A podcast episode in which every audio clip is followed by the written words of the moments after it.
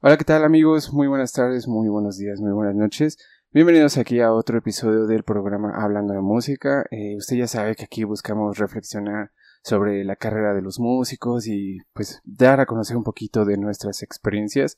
El día de hoy me encuentro con un invitado que no solamente es un compositor, un músico excelente, es sino también el primer violonchelista que está aquí en este, como invitado en este programa. Y pues muchas gracias por estar aquí. Shalom, Novacek, bienvenido aquí a tu podcast. ¿Qué onda? ¿Qué tal?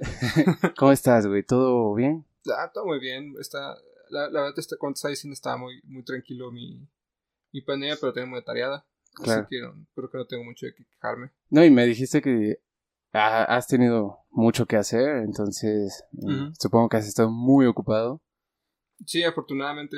Qué chido, güey. Eh, te invité, güey, porque me gustaría tener un poquito de tu experiencia, o sea, los conocimientos que has tenido en esta experiencia como músico aquí en el, en el programa. Como te había dicho, a veces la gente no sabe a qué nos dedicamos, a veces piensa que solo, en nuestros casos, solo estamos sentados ahí tocando cuando no sabe lo que hay, el trasfondo o lo que hay detrás de toda esa experiencia, ¿no? Entonces, yo quería preguntarte, güey, ahorita mm, estuve bien, bueno, más bien te estuve viendo en, en Instagram que subías varias cancioncitas, varios videos de varias, supongo que son creaciones tuyas. O, en mayoría. Sí. ¿Cómo, así, ¿Cómo es tu trabajo creativo, por así decirlo, al momento de estar creando una nueva canción? ¿Cómo es esta experiencia? Pues, bueno, creo, creo, que es un poquito difícil esa, esa pregunta porque creo que de las cosas que siempre me han gustado mucho es estar activo. Ah, precisamente, creo que al menos ahorita en la pandemia, si hubiera sido una cuestión de, estar totalmente encerrado, me hubiera vuelto un poco loco. Loco, claro. Ah, desde, hace muchos años que, me ha gustado mucho todo el rollo de, los cantautores. De, de, mí, por ejemplo, eh, en mi caso, bueno, también tú como chelista, este, supongo que llegaste a ver los discos de Yo-Yo Ma, que no son precisamente clásicos. Ah, claro, sí, tiene como cositas folclóricas y todo sí, eso. Sí, o sea, tiene de todo. Sí, sí.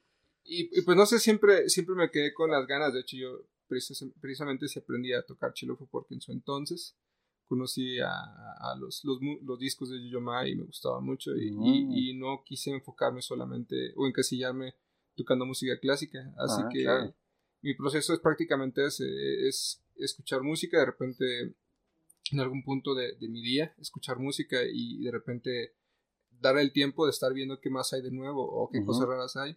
Ok. Y este, y pues ya yo empezar a ver qué más o cómo puedo hacer algo creativo también con algunas cosas diferentes. Qué buena onda. O sea que tú te llenas de, digamos, de todas las referencias posibles y luego las tratas de explayar o buscas inspiración en estas. Sí, más o menos es eso, porque creo que en una cuestión de yo por mi cuenta tener algo así para componer es difícil. Creo que ahora, ahora entiendo mucho la parte de los compositores y su... Y pues cómo tienen que estudiar para eso. Sí. o sea, ideas que te salgan totalmente nuevas es muy complicado, al menos para mí. Claro, entiendo. ¿Y lo haces de manera, digamos, eh, intuitiva o si, por ejemplo, tienes, no sé, una, un método de reglas a seguir? No, creo que es más intuitivo. Intuitivo, qué chido. Bueno, estas canciones que, que, yo escuché a mí me gustaron mucho. Hubo uh, una en específico, ¿cómo, ¿cómo, se llamaba? Era un mundo...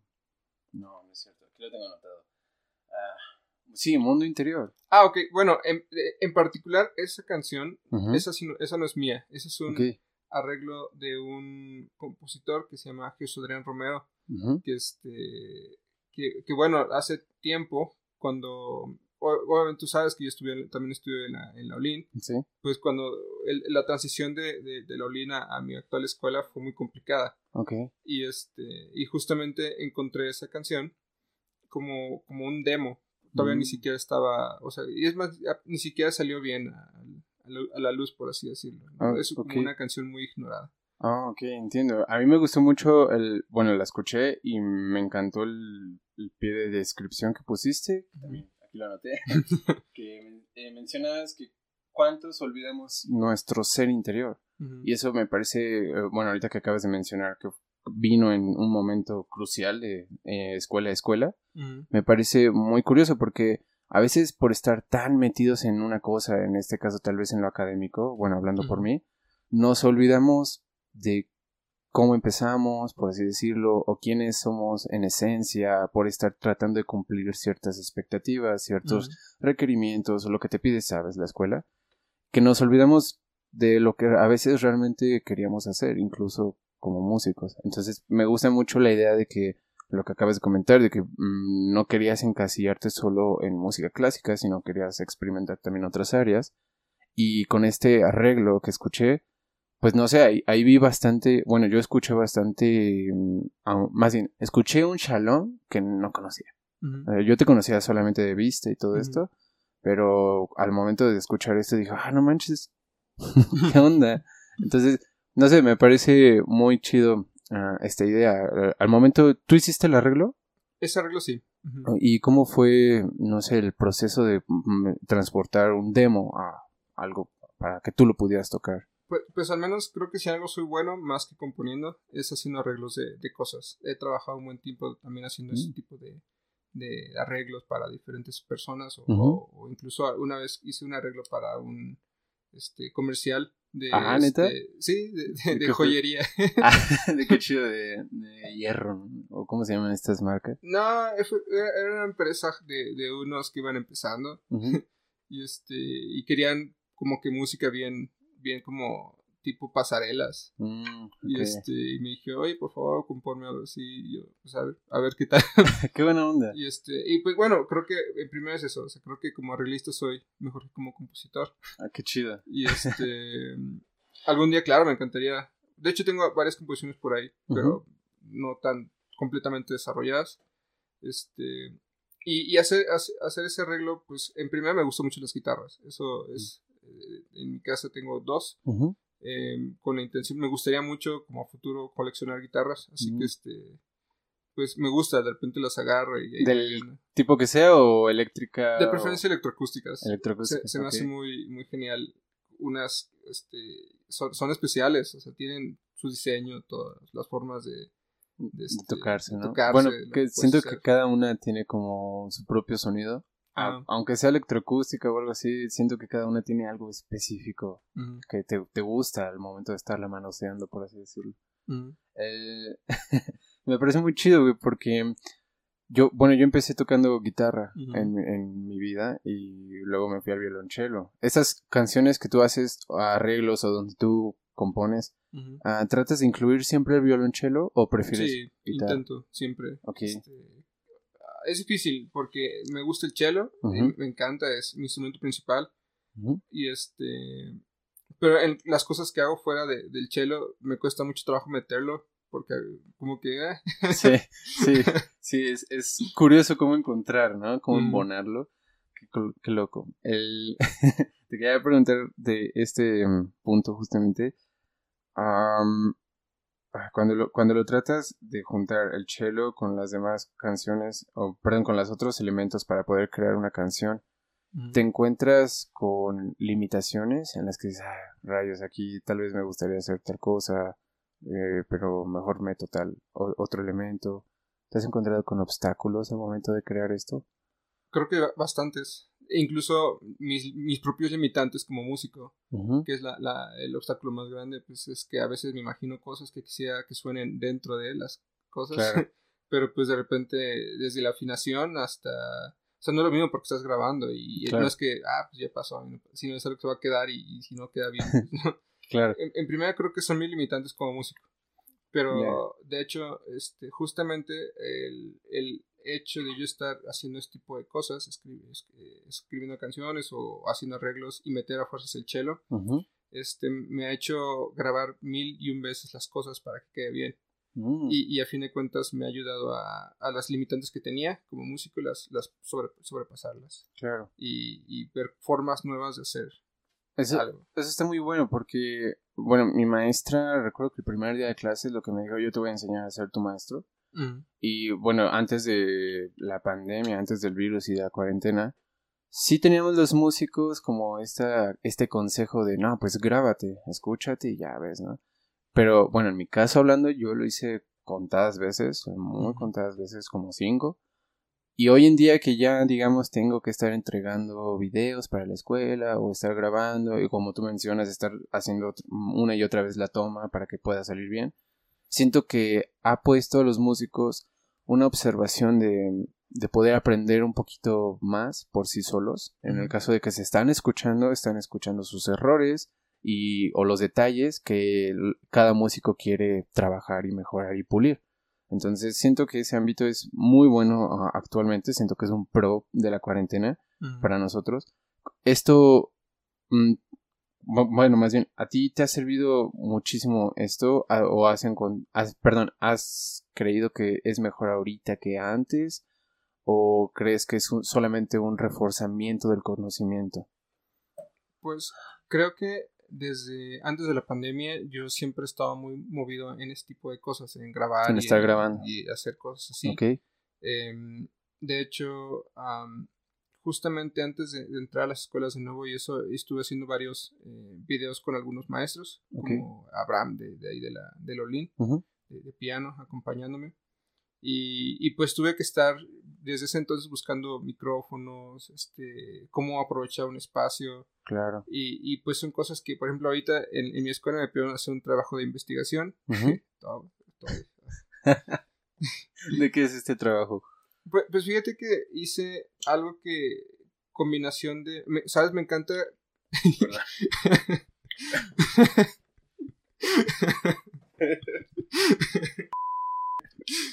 Ah, bueno, me, encanta las. Este. Conocer personas y, y, aprovechar lo que puedo de, esas personas. O sea, aprender lo que se pueda. Por ejemplo, hice un trabajo que es, que lo llamé y denomina arquitectura, música y tecnología, que es básicamente como la, la solución a, nuestro problema como músicos en el confinamiento. Ah. que, que, básicamente es un listado de, de los micrófonos que vamos a ocupar, eh, por cuestiones también de, precios, que es algo, pienso que ya es obligatorio. Sí. De que todos compremos un micrófono. Sí. Bueno, yo sí lo he visto hoy últimamente así. E, es que, o sea, no, no es como que algo que vaya a cambiar. O sea, a partir de ahora yo sé que la música y nosotros como músicos vamos a tener que cambiar. Buscar hacer cosas, este, pues más videos, más, más todo, porque el mundo está cambiando a fin de cuentas. Totalmente. Así que, este, precisamente mi idea es que no, no todos siempre tenemos la oportunidad de tener un buen lugar donde grabar, un lugar agradable o a lo mejor incluso los medios económicos para comprar una u otra cosa. Claro. Así que en ese trabajo precisamente lo que yo estuve haciendo es todos los, conocimientos que tengo desde antes de la pandemia, de, mis grabaciones también, los conocimientos que tengo a través de algunas personas, este, de, por ejemplo, un poco de arquitectura, otras cosas de física, y, cómo aprovechar un espacio. No solo, ahora no solamente creo que es de que suene bonito, sino que también se ve bonito. Porque ahora ver un video nada más porque, porque se ve, o sea, suene bonito no es suficiente. No. O sea, ahora tiene que haber incluso diferentes tomas para que estemos ahí atentos a minutos de... Sí, porque ver a un, bueno, ver un, ah, por ejemplo, un chelista estático ahí puede llegar a aburrir y cualquiera se va a salir. Sí, tiene que ser algo más llamativo, claro. Ajá. Por ejemplo, el, el, video de, Mundo Interior, por ejemplo, pienso que si hubiera sido yo enfrente de una pared blanca, que es una de las paredes de mi casa, eh, eh, con mi guitarra en una sola toma, hubiera sido algo muy aburrido. O sea, a lo mejor no tanto, hubiera sido a lo mejor entretenido, pero por ejemplo, yo busqué que la música se grabó antes, el video se hizo después. Y busqué un ángulo que fuera bueno. En, este caso, afortunadamente, afuera de mi casa hay un árbol de ¿qué llama? Jacarandas. Así que este, aproveché eso, busqué la forma de hacerlo con diferentes tomas para que fuera algo entretenido. Así que entonces mi trabajo es justamente ahorita es buscar ayudarle a, músicos. O sea, es un trabajo que lo hacen para la escuela, pero mi intención es sacarlo para más adelante, para ayudar a los músicos a, darse cuenta que su trabajo no, no nada más es el, instrumento. Totalmente, güey. De hecho, me parece una idea muy chida como lo tomas. ya ni modo si de eso se ve. Eh, me parece una idea muy chida porque, como mencionas, el mundo está cambiando, nosotros estamos eh, pues evolucionando con ello. O sea, yo siempre creo, en este caso de la música, que el funcionamiento de la misma, ya sea de la industria o de lo que sea, como lo quieran ver, va cambiando conforme a los cambios tecnológicos y a los cambios sociales. Siempre va a ser así. Entonces, em, me embola mucho la idea de que los músicos, ah, incluso los académicos, tal vez los músicos que se dedican a banditas lo ven un poquito más porque a veces cuando estás en una banda tú eres el mismo que lleva los cables, eres el bajista, por así decirlo. y en el mundo académico no, en el mundo académico te dicen, hey, no, vete a sentar a la silla tal de tal sección y tocas nada más, ¿no? Y ya tienes los micrófonos y es que van a grabar.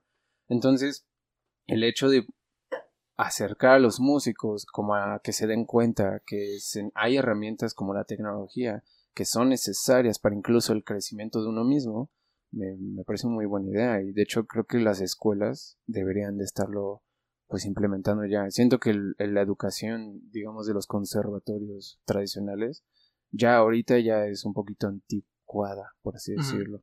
entonces, em, este video de Un Mundo Interior, perdón, no sé si fue el, de, em, bueno, todos estos videos yo veía que tenían así una postproducción bien chida. Pero ¿este era donde difuminabas y solo eras tú? ¿O donde de repente había como un cachito de, de ti, como un triángulo en una cámara? Y tú estabas aquí y aquí está otro Shalom y acá otro Shalom. Ah, bueno, ese es otro, es, otro video de, otras cosas. ¿Cómo, ¿Cómo es, o sea, cómo se te ocurren estas ideas y cómo las plasmas? ¿Ya las tienes aquí y, las, y, la, y dices, ok, voy a llegar a hacer esto, lo haces? ¿O en el transcurso, en el camino se te va ocurriendo? Pues, pues, creo que esa es una respuesta un poco interesante en, en una forma triste también. Porque interesante y triste no necesariamente tiene que ser algo malo. Totalmente. Este, por ejemplo, ahorita como, como músicos estamos solos. a, menos que tengamos, ah, no sé, alguien con nosotros que sea músico también. Y sí, o, que seas familia de músicos. Ah, exactamente. Pero al menos en mi caso, eh, mi papá toca piano. Eh, pero pues no le dedica el tiempo a, eso porque pues tiene muchas cosas que hacer, ¿no? Claro. Este... Y ya. ok. Eh, y creo que esas ideas salen precisamente porque estando solo uno tiene... No, no te puedes quedar con la limitante de querer hacer algo. Totalmente. así que de repente es triste porque no, o sea, estamos solos ahorita, pero también es interesante porque nos ayuda a ampliar un panorama. Y, y no, no, es que tenga la idea de ah, ahora voy a poner eso. Simplemente veo la forma de poder tocar conmigo mismo diferentes cosas. Mm, y, creo que es lo importante. Y creo que en cuanto tienes ya la, noción de querer hacer algo, simplemente las ideas van a empezar a, llegar por sí mismas. Está muy chido, güey, porque fíjate que yo tuve, por así decirlo, ahorita mi última música de cámara mal. O sea, no, no hemos tocado y cuando tuvimos la oportunidad no se hizo.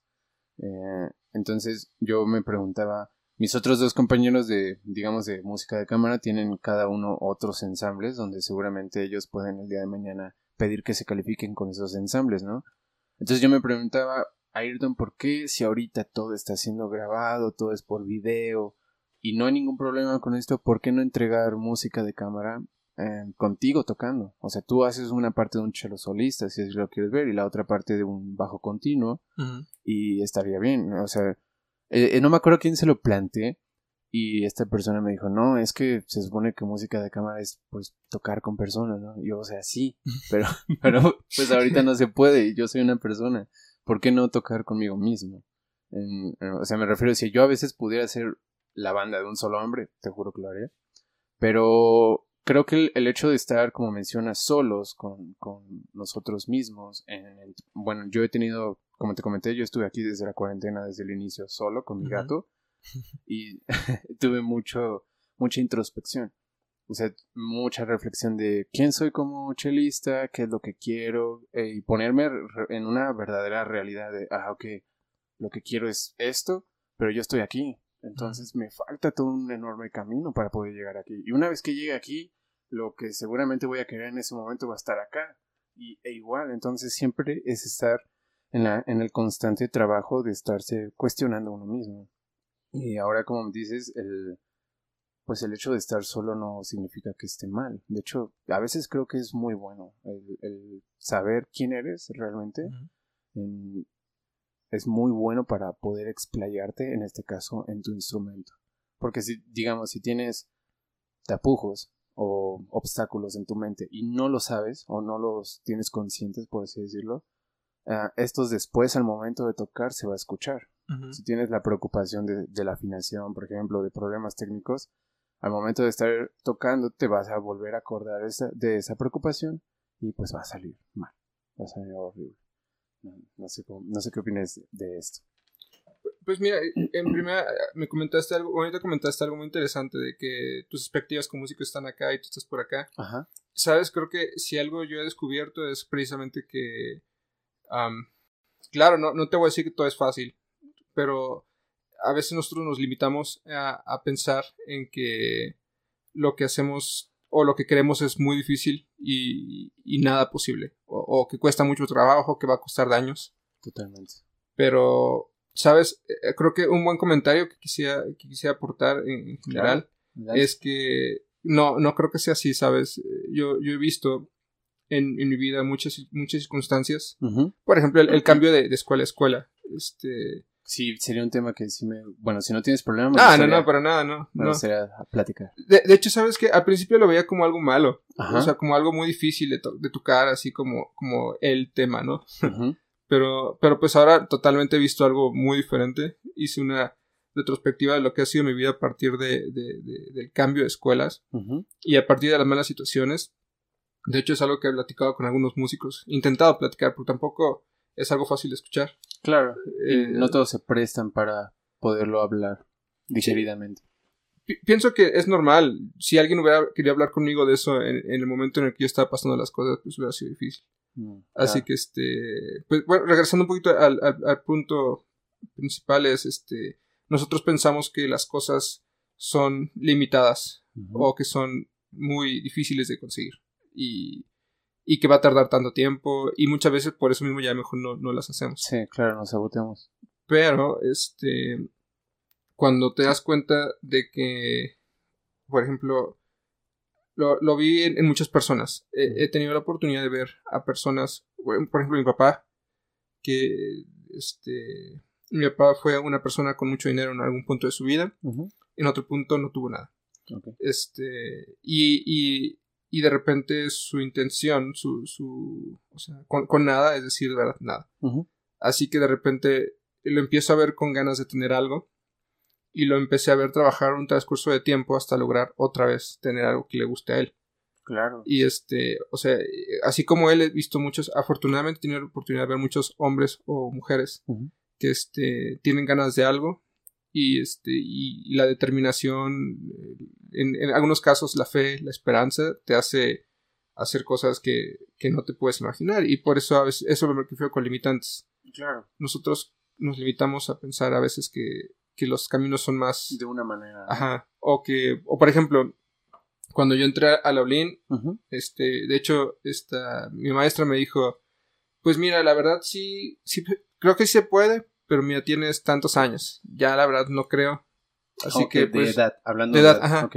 Y, me dice, la, la, escuela te pide tal, tal, tal edad. Así que la verdad no, no creo, no te hagas ilusiones. Y yo, bueno, gracias. y este, pero, pero aún así, ¿sabes? Hice el examen y, me quedé y, este... Y, la verdad ni siquiera ignoré, eh, totalmente ignoré lo que ella dijo. Afortunadamente estaba en otro punto de mi vida en el que para mí todo era como esperanzador. Así que pues fue como... como Ibas con la ilusión. Sí, iba con la ilusión y, pues aparte pues, pues, me preparé, ¿no? No es como que a ver chicle y pega, ¿no? Sí. este... Y, y pues fue eso, o sea, creo que a veces nosotros nos, nos hacemos ilusiones por lo que la gente piensa. O, o, por lo, o porque dice que es complicado, porque a lo mejor para ellos fue complicado, o porque ha visto que es complicado. Totalmente. Pero eh, las limitantes de uno las pone. No, o sea, no, no deben poner los demás. Claro, y aparte lo que mencionas, el hecho de que te dijera, oye, por tu edad esto tal vez no se pueda, ni siquiera era una, era una idea tuya, no un obstáculo que tú tenías en mente, por así decirlo, era de otra persona. Y a veces estamos muy a la, digamos, disponibilidad de lo que dice el maestro o la maestra como alumnos. Y siento que eso es muy perjudica, autoperjudicante porque pues no podemos estar siempre dependiendo de la opinión del maestro o de la maestra. No está bueno. Aparte, ahorita que mencionaste lo de tu papá eh, y, y, tal, y tal vez de otras personas, siento que el hecho de poder tocar fondo porque a mí, a mí me estuvieron a punto de correr de la Olin en el cambio de nivel justamente y porque toqué, toqué mal. No, no, a mí no me gustó cómo toqué, pero tampoco creía haber tocado horriblemente. Eh, bueno, esto fue a ojos de los sinodales y recuerdo que dijeron es que parece que no entiende la música. Bueno, o sea, él está tocando y de verdad parece que no la comprende porque no la sabe explayar. Y recuerdo también al maestro Pedro Tudón, que es un maestro de piano de, de Guanajuato. Y él, una, una, vez nos dijo en la clase, el verdadero tú es aquella persona que está en el escenario tocando. No es el muchacho o muchachita que está en su casa estudiando y que lo puede pasar mil horas y puede sonar muy bonito. No, no, no. Es el que se sienta, toca una hora de repertorio sin parar. Ese eres tú. Y si no pudiste, pues ni modo, también eres tú. Pero tienes que ser consciente de que eso es tu nivel, ¿no? Entonces siento que estos momentos donde a uno la vida, digamos, nos tira o nos, o nos deja abajo, siento que son a veces hasta buenos para poderse dar cuenta uno dónde está parado o dónde está tirado y poder levantarse de ahí, poder mm, hacer algo para, como mencionas, tener fe, tener esperanza o tener por lo menos una meta objetiva de, ok, ya llevo tanto tiempo aquí, debo de hacer algo para salir. Y es cuando uno se pone a trabajar y no sé, siento que es necesario en la vida de todos tocar fondo alguna vez. Sí, y, pienso que todos estamos destinados a tocar fondo, al menos una vez en nuestra vida. Sí, y, pero, pero, sabes, al menos creo que si algo sí sé es la, determinación que tengas para, para salir. Puede ser algo que realmente puede ser muy útil en la vida. Eh, de hecho, em, por ejemplo, entre, entre escuela a escuela yo tuve muchas, muchas cosas, o sea, muchas vivencias. De hecho, creo que ah, curiosamente fueron de los años más activos que he tenido. ¿En serio?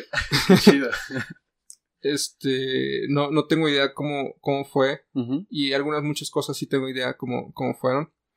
Y este, y sí, o sea, realmente, entre lo, como comentabas, lo que te dijo tu, tu maestro Pedro, de, de, Guadalajara. De Guanajuato. Guanajuato, cierto. Ajá. Este, ¿sabes? Algún momento, alguna, fue, fue algún maestro tuve chance de conocer eh, por medio de iglesias, por medio de pues, vivencias. seminarios? Este, no, bueno, yo soy cristiano y asisto, asisto a una iglesia regularmente. Bueno, solía asistir regularmente a una iglesia. y afortunadamente la iglesia a la que llegué es una iglesia que le gusta mucho la parte cultural mm. y, y, ha traído gente de Estados Unidos a tocar, eh, un coro de campanas. Órale. Está, está bueno, o sea, unas campanotas así bien, bien, bien padres. Qué buena onda. este, y, y, así también como por parte de la iglesia he tenido oportunidad de conocer a muchos músicos, así un montón de cosas, ¿no? Ok. y, y entre, entre todas esas personas, no, no me acuerdo el nombre ahorita de, de chelista que, que, encontré, pero me comentó que la, la, vida para él había sido difícil. La vida para él. Para él había sido ah. difícil, pero que lo que a mí me podía dejar era que él ya no podía hacer nada y tal vez eso no me gustó. claro. Pero él decía que ya no podía hacer nada por sus X o Y razones. Pero que a mí que estaba viviendo la transición justamente me dijo que olvídate de las escuelas y sé un artista. Mm, claro. Y este, y pues yo dije, pero ¿cómo está eso, no? Y se mira, y, y, me acuerdo que me, dijo, mírate a ti mismo ahorita como vienes, ¿no? Y siempre he intentado vestirme bien y todo, pero pues ya sabes, juro que volteé a ver a jeje rayos. pues como ven, como Ayrton así manchado. manchado café. Ajá. Y este, y, y, y pues por alguna razón sabía que iba bien vestido y todo, pero no me sentía ni poquito como un artista. O sea, yo, yo me sentía como un chelista fracasado. Mm. Así que este, me dijo, no, no, dice, no, no mires la ropa, vete a ti mismo como, como, como vienes vestido, ¿no? Y yo así, ah". Y este, y me dijo, pues creo que es momento de que olvides las escuelas y empieces a ser un artista. A fin de cuentas, tú ya lo eres, nada más que no lo sabes. Hmm. Y este, y pues fue como, fue, fue como que muy guau, o sea, porque a veces pensamos que vamos a ser artistas ya cuando terminemos la carrera y estemos trabajando.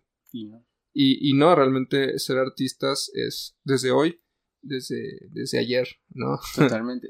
De hecho, uh, yo últimamente he tenido una reflexión de que los conservatorios, lo que te comentaba del plan educacional, por así decirlo, solamente te motivan o te impulsan a ser un, una trilista, o sea, estar tocando en, en, orquestas, o si eres muy bueno, ser un solista, si vienes de familia, familia de músicos, lo mismo, solista, o tener un ensamble de cámara como tipo cuarteto latinoamericano muy famoso y trabajarlo como empresa, pero nadie habla de crear, nadie habla de, del del, digamos, del músico caso por caso, no en, no en forma de, de orquesta, sino, ok, vamos a ver que este chilista tiene tales fallas, tiene tales eh, ah, habilidades para poder mejor explotar esas habilidades. Tal vez con él no funciona este método de enseñanza, vamos a aplicar este, vamos a decirle que también no solamente necesita estar tocando en una orquesta, también puede, como menciona, ser un artista y meterse a otras áreas. yo, por ejemplo, te comentaba lo de fotografía, que se me había olvidado comentarlo. Para la gente que no sabe, Shalom ha, tomado fotografías muy buenas. Toma, bueno, a mí me gustan bastante tus fotografías, ¿ve?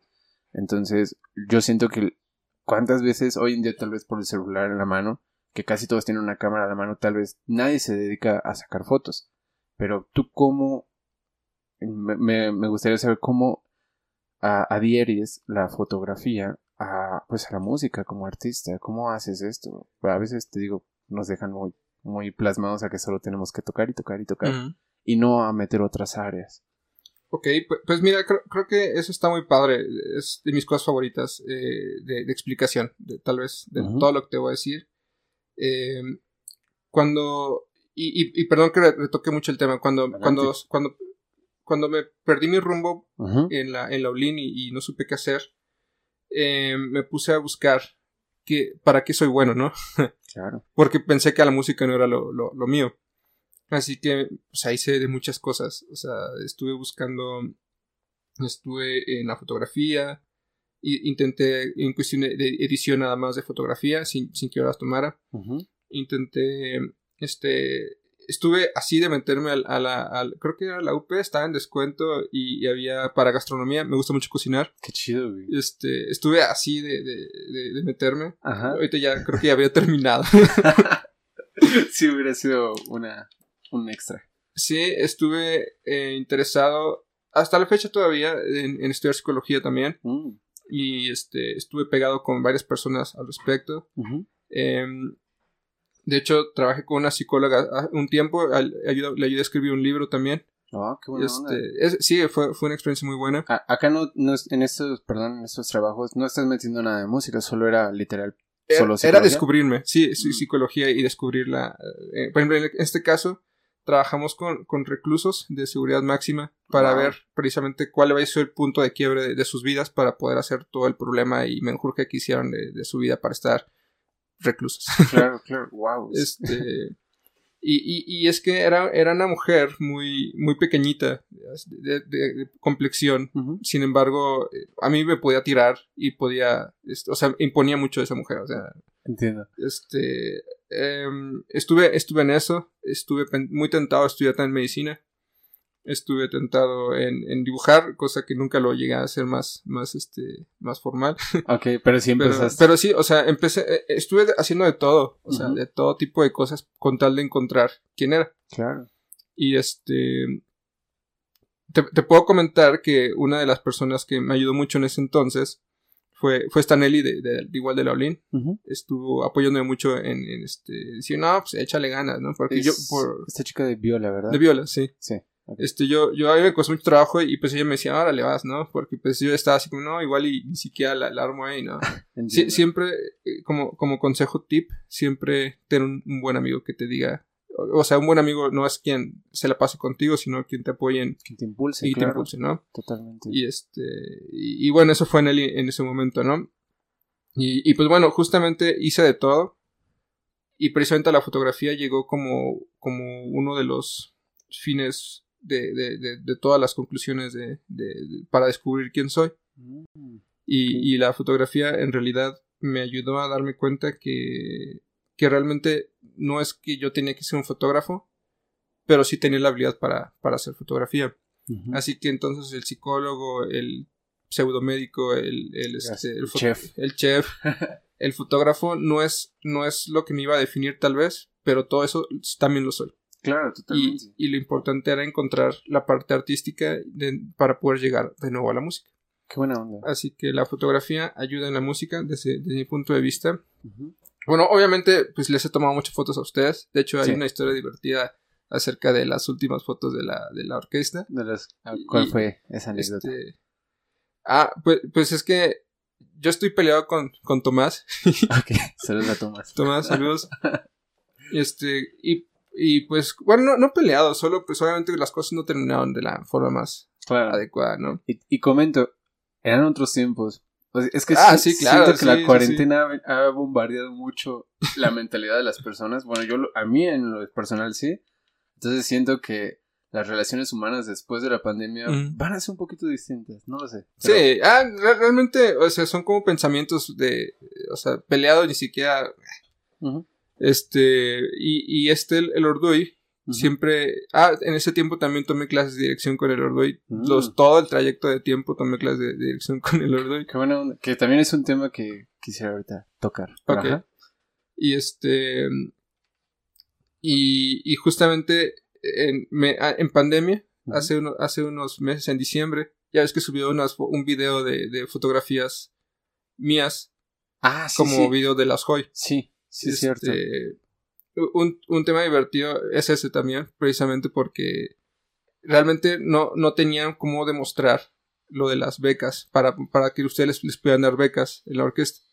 Así que este me manda mensaje este el Orduy oye, estamos preocupados, no hay forma de, de, mostrar nuestro trabajo, este, no hay, no hay fotografías, no hay nada, necesitamos algo, si no, no van a salir las becas. Tira paro, ¿no? Este, y ella me dice, pues vas, ¿no? Porfa, ¿no? Y, yo, bueno, déjame buscar si las tengo, porque también ya había borrado la mayoría. Ah, ok. Y así fue que le mandé las fotos, y por eso, este, le dije a Lordoy, bueno, solo como único favor, pon que, que yo las tomé y ya. Totalmente, claro. Y este, y fue muy divertido porque precisamente no, no, no, sé, no, no, sí, sí lo pusieron y, y, estuvo, estuvo ahí. Lo divertido fue que, este, pues, por, más que yo aparentemente me intente salir de la Olin y de las cosas de ahí, pues, pues no. O sea, simplemente ahí siguen las cosas y, y es muy, para mí es muy divertido de pensar eso, de que, por ejemplo, me comentó el Orduy que pues si no hubiera sido por las fotos hubiera sido más difícil que les dieran la beca a ustedes y pues este y pues es padre cómo van funcionando las cosas ¿no? ¿no? no solamente es hacer las cosas por uno mismo sino también sirve para ayudar a otros totalmente y la fotografía para mí es eso es, es una forma de, de, para mí darme cuenta que eh, hay veces que, por ejemplo, yo, te puedo ver tocar a ti. De hecho, tomé un par de fotos o, las fotos con esta Shomara y demás. Este, las fotos te ayudan a ver el mundo de una forma muy distinta. O sea, hay pequeños momentos donde tú estás tocando y te olvidas de que los demás están viendo, pero tú no conoces a esa persona. O sea, tú, no, tú no estás consciente de esa persona que eres mientras estás tú en tu, en, la, en tu zona, ¿no? Tocando bien, bien, bien, bien pro. Exactamente. Y, y a veces como, como tener la oportunidad con un lente que te ayude a enfocar algo de una forma muy profesional. O sea, es, es, padre porque, por ejemplo, a ti te puedo tomar una foto tocando normal y tú vas a estar así todo, ¿no? Porque pues es raro que te tomen fotos con, mientras tocas o haciendo algo, ¿no? Cosa que no debería ser así, tenemos que entrenarnos también para que nos tomen fotos. Sí, para que ser, ser artistas, ¿no? Totalmente, sí. este, pero de repente el hecho de poder tomar una foto mientras tú estás en un punto donde estás centrado, sin que nadie te moleste, sin que se vea el, el, fotógrafo ahí, ¿no? Claro. Te permite, por ejemplo, a, lo mejor a ti, no sé si lo hayas visto tú alguna vez así, pero te permite conocerte de otra forma. Te permite ver que realmente si eres, una, si eres un profesional, aunque estés estudiando apenas. Totalmente. De hecho, eh, no recuerdo dónde lo vi. Fue en una película, estoy segurísimo, no me acuerdo quién. Pero eh, la trama va avanzando y tiene que ver con algo con fotografía y el fotógrafo dice, oigan, quieran, digan lo que quieran de esas personas o de la fotografía, pero mi cámara no miente. Y entonces eso a mí se me quedó muy grabado, porque sí, la, eh, ¿cuántas veces hoy en día, como por lo retomo lo del celular, no vas a un museo o, a X lugar y tomas fotos? Miles de fotos. Entonces es como, oye, antes no se podía hacer eso, antes era un rollo, era pum, un clic y ya y tenías que tomar, digamos, la foto ah, de como creyeras que era lo mejor, ¿no? bueno, yo lo veo así.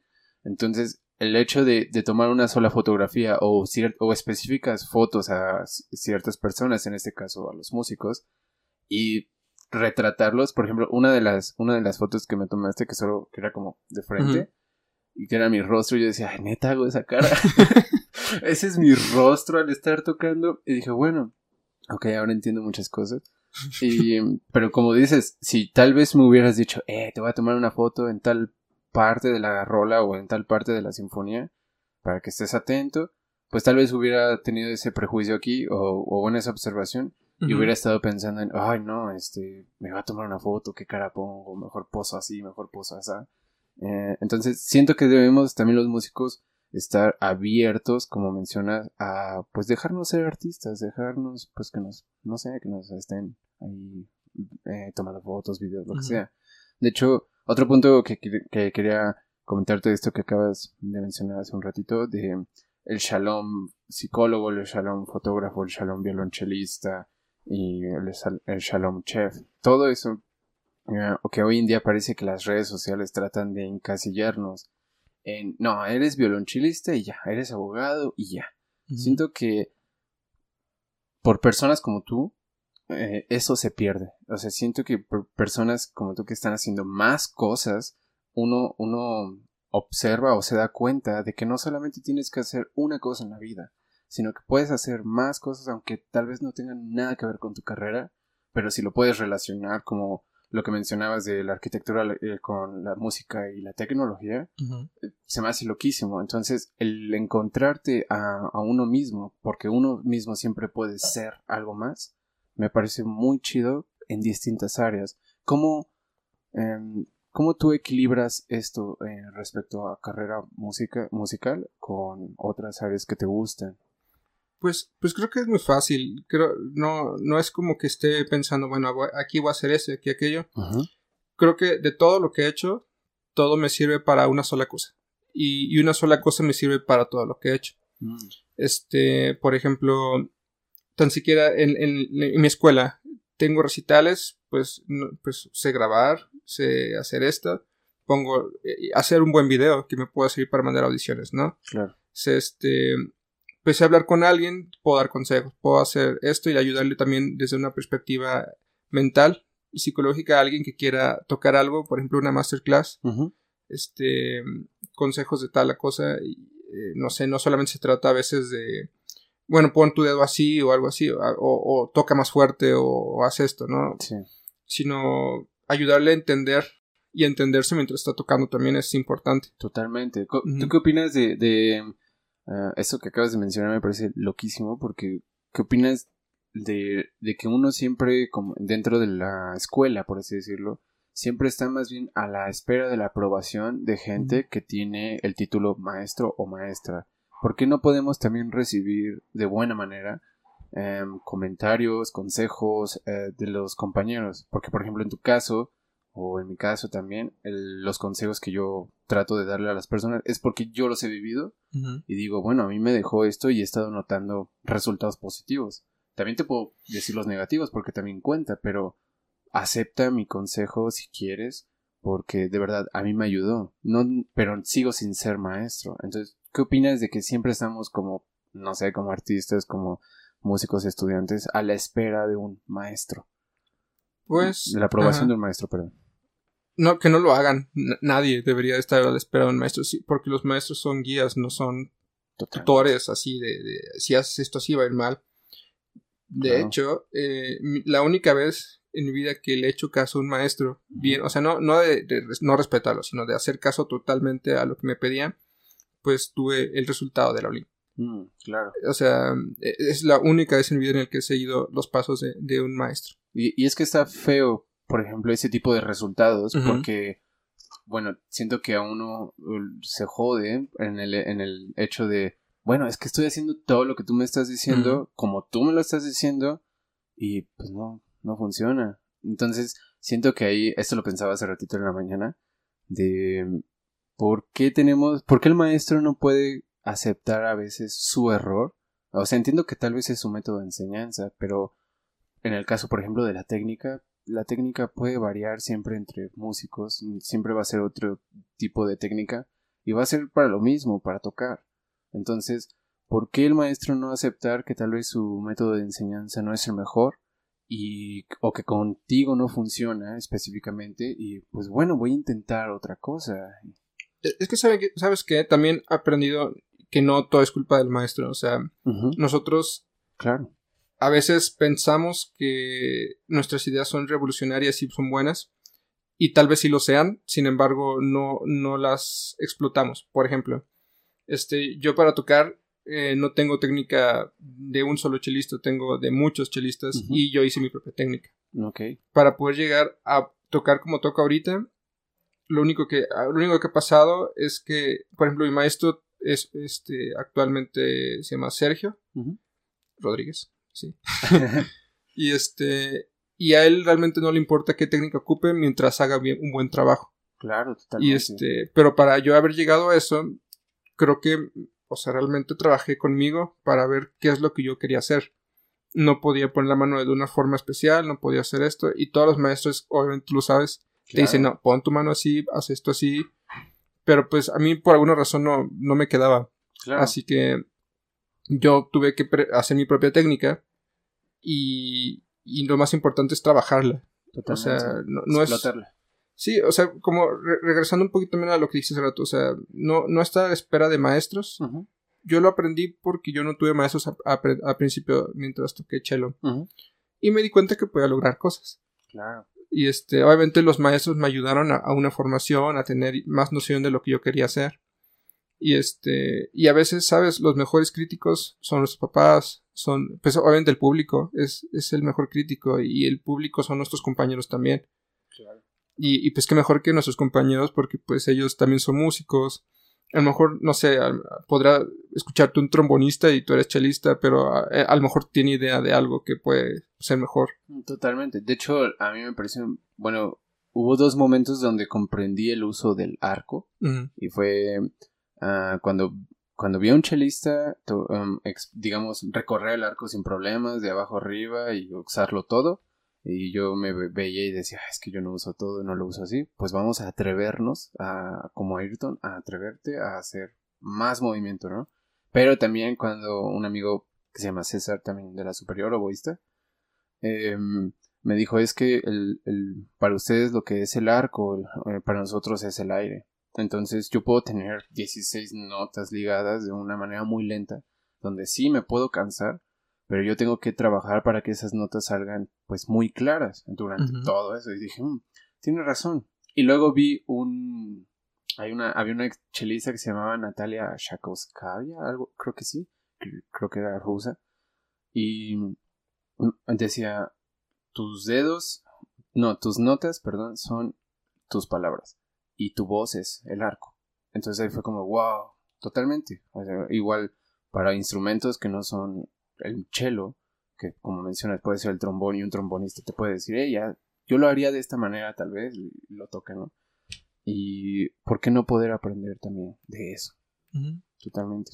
Pues solo, solo tal vez no estar tan cerrado a, o sea, hace rato, y concluyendo otra pregunta de hace rato, es este, todo lo que hacemos nos tiene que ayudar a como unir y, a, centrarnos y hacer las cosas. Eh, por ejemplo, este, a veces pensamos que una cosa nos puede ayudar a otra.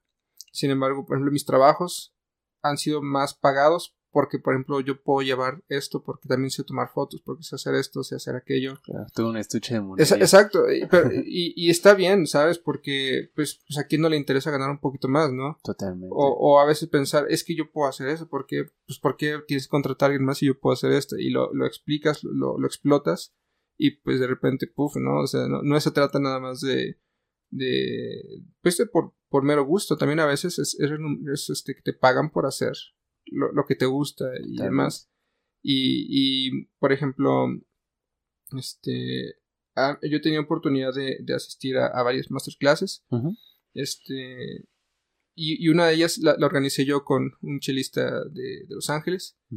Y, y, por ejemplo, con él, antes de la masterclass, platicamos mucho acerca de, lo que él considera. ¿Solo era masterclass para ti o también para otras personas? No, lo organicé para otros, para varias personas. Este, una, una ventaja de mi escuela actual es que como, pues no sé, siento que esto es mucho más relax. Eh, me permiten hacer y deshacer más. Qué chido. y este, y, le dije de repente a, este, al director de mi escuela, oye, fíjese, conozco a, un tal Robert Main, este, ah, pues viene ahorita con, con este, con la, la orquesta, va a abrir Dudamel y toda la cosa. Dije, ¿qué, ¿qué, le parecería si, si lo traigo y, que dé una clase aquí en la, en la, superior? Y este, hice, híjole, suena bastante bien, pero pues no hay presupuesto. No se preocupe, yo me encargo de ver cómo le hacemos. y, y pues ahí, ahí está. Afortunadamente, en el, para esa masterclass tuve chance de, y fui, le dije, ¿sabes qué? Yo voy, yo paso por tu hotel este, nos vamos a desayunar y después nos vamos a, a, la master y de ahí de regreso nos vamos a cenar y te regreso. Ah, qué chido. Y este, y fue una, fue un día de, fue, un buen de conocimientos, muy pocos musicales. ok. Pero pues este, justamente él, él, me decía mucho eso, o sea, él es este, em, un, un, personaje muy interesante. y, y me decía, Mira, te voy, a, te voy a decir así de todos mis mejores consejos. Si la primera, no escatimes en tu música. O sea, yo, ¿a qué te refieres? Si tienes que gastar todo con tal de, de tener un mejor instrumento, con tal de tener una buena clase, con tal de tener esto, hazlo. Y se te aseguro que eso se va a regresar al doble más adelante. wow. me, me decía, no, no temas escuchar a quienes piensas que no tienen nada que decir. Y eso es por el comentario de hace rato, ¿no?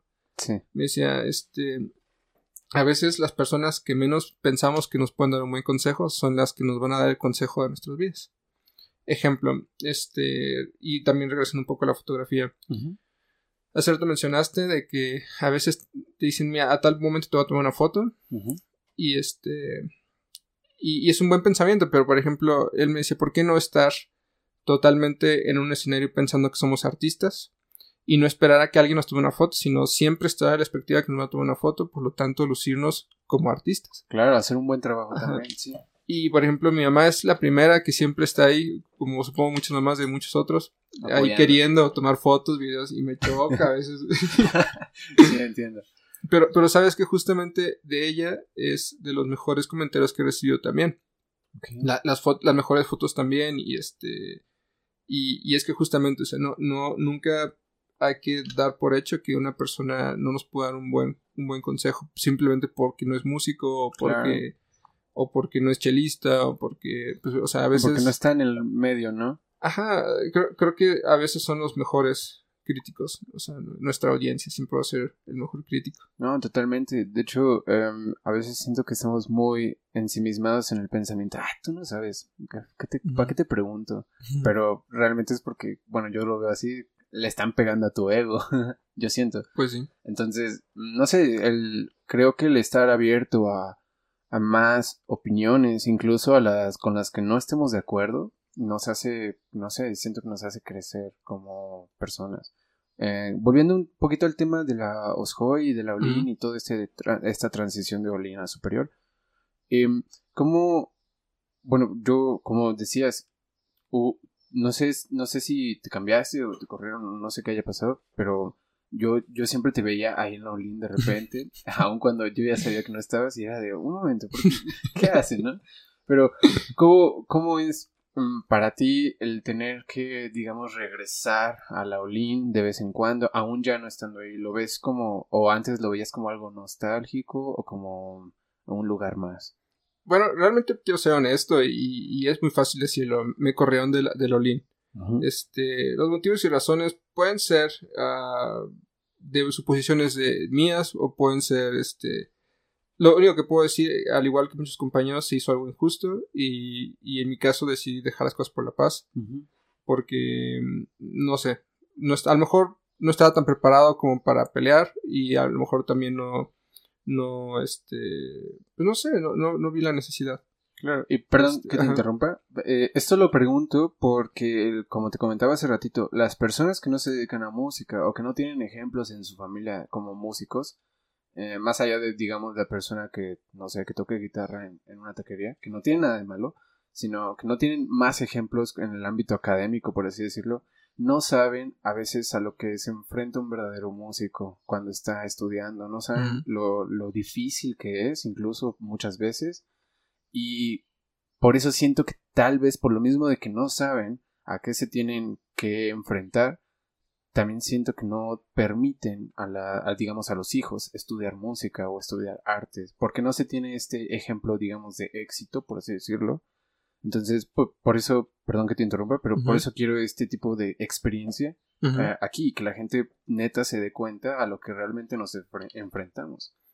Bueno, creo, creo que ahorita regresamos al tema de la si Este, ¿Sabes? si la gente no ve y a lo mejor no apoya a sus hijos para estudiar música, yo, yo me he dado cuenta, es más cosa de nuestra culpa que porque ellos no vean. O sea, ellos no mm. ven porque nosotros no los dejamos ver. O sea, nosotros queremos ser perfectos y, y, que solamente vean cuando ya no salen bien las cosas. Entiendo, sí. Pero, pero pues nadie está interesado a... Mira, no nos llevamos muy bien, pero hay una chica, Michelle de Chelo, que este, y digo no nos llevamos bien porque pues no, no hablamos simplemente. Claro. Pero ha subido una serie de videos de, de como objetivo de, de 100 el día de, ¿cómo? 100 ah, días de práctica. 100 días de práctica. Okay. Este, en el cual he visto mucho, todos sus videos los he visto y, y, y, pues es bueno que lo sepa de, de, aquí si es que lo llega a ver y si no pues ya después se lo comentaré yo. Saludos Michelle. Saludos Michelle. este, he visto todos, he visto todos sus errores, he visto todos sus, defectos, pero también he visto cómo ha progresado. Claro. Y es que eso es justo el problema. O sea, a nosotros nos da miedo expresar nuestros errores. Sin embargo, yo veo que a Michelle le da, igual. Y este, y me, y me da gusto porque eventualmente, o sea, nosotros no somos músicos solamente cuando nos salen bien las cosas. Totalmente. Así que creo que nosotros si, si también mm, no, no estamos este, dando un ejemplo, porque a lo mejor queremos enfocar que la, que la música es, es, difícil y que no nos ven y demás. Pero pues nosotros no hacemos nada para, para demostrar que no es así. Totalmente. O sea, cierto. Por ejemplo, a mí sinceramente me ha ido muy bien gracias a la música. O sea, he tenido muy buenos trabajos, me ha ido muy mal. Y este, pero de todo, todo el tiempo siempre me he intentado pasar tomando fotos, este, mis trabajos, eh, a veces tal vez mal, pero incluso he presumido con una que otra persona porque precisamente me importa que vean que los músicos podemos vivir bien. Claro, qué, bueno. O sea, eh, todos mis ahorros se van, se van en mis instrumentos, en, este, en cosas que he comprado, este equipo de producción, micrófonos, este, teclados, o sea, de, mil instrumentos que están en mi casa. Pero, y precisamente, o sea, mi forma de hacer las cosas, las cámaras, los lentes. Claro. O sea, precisamente yo lo que quiero que vean por ejemplo, con el video de Mundo Interior, que creo que ha sido de mis mejores videos de producción. Este. Sí, la verdad es que está buenísimo.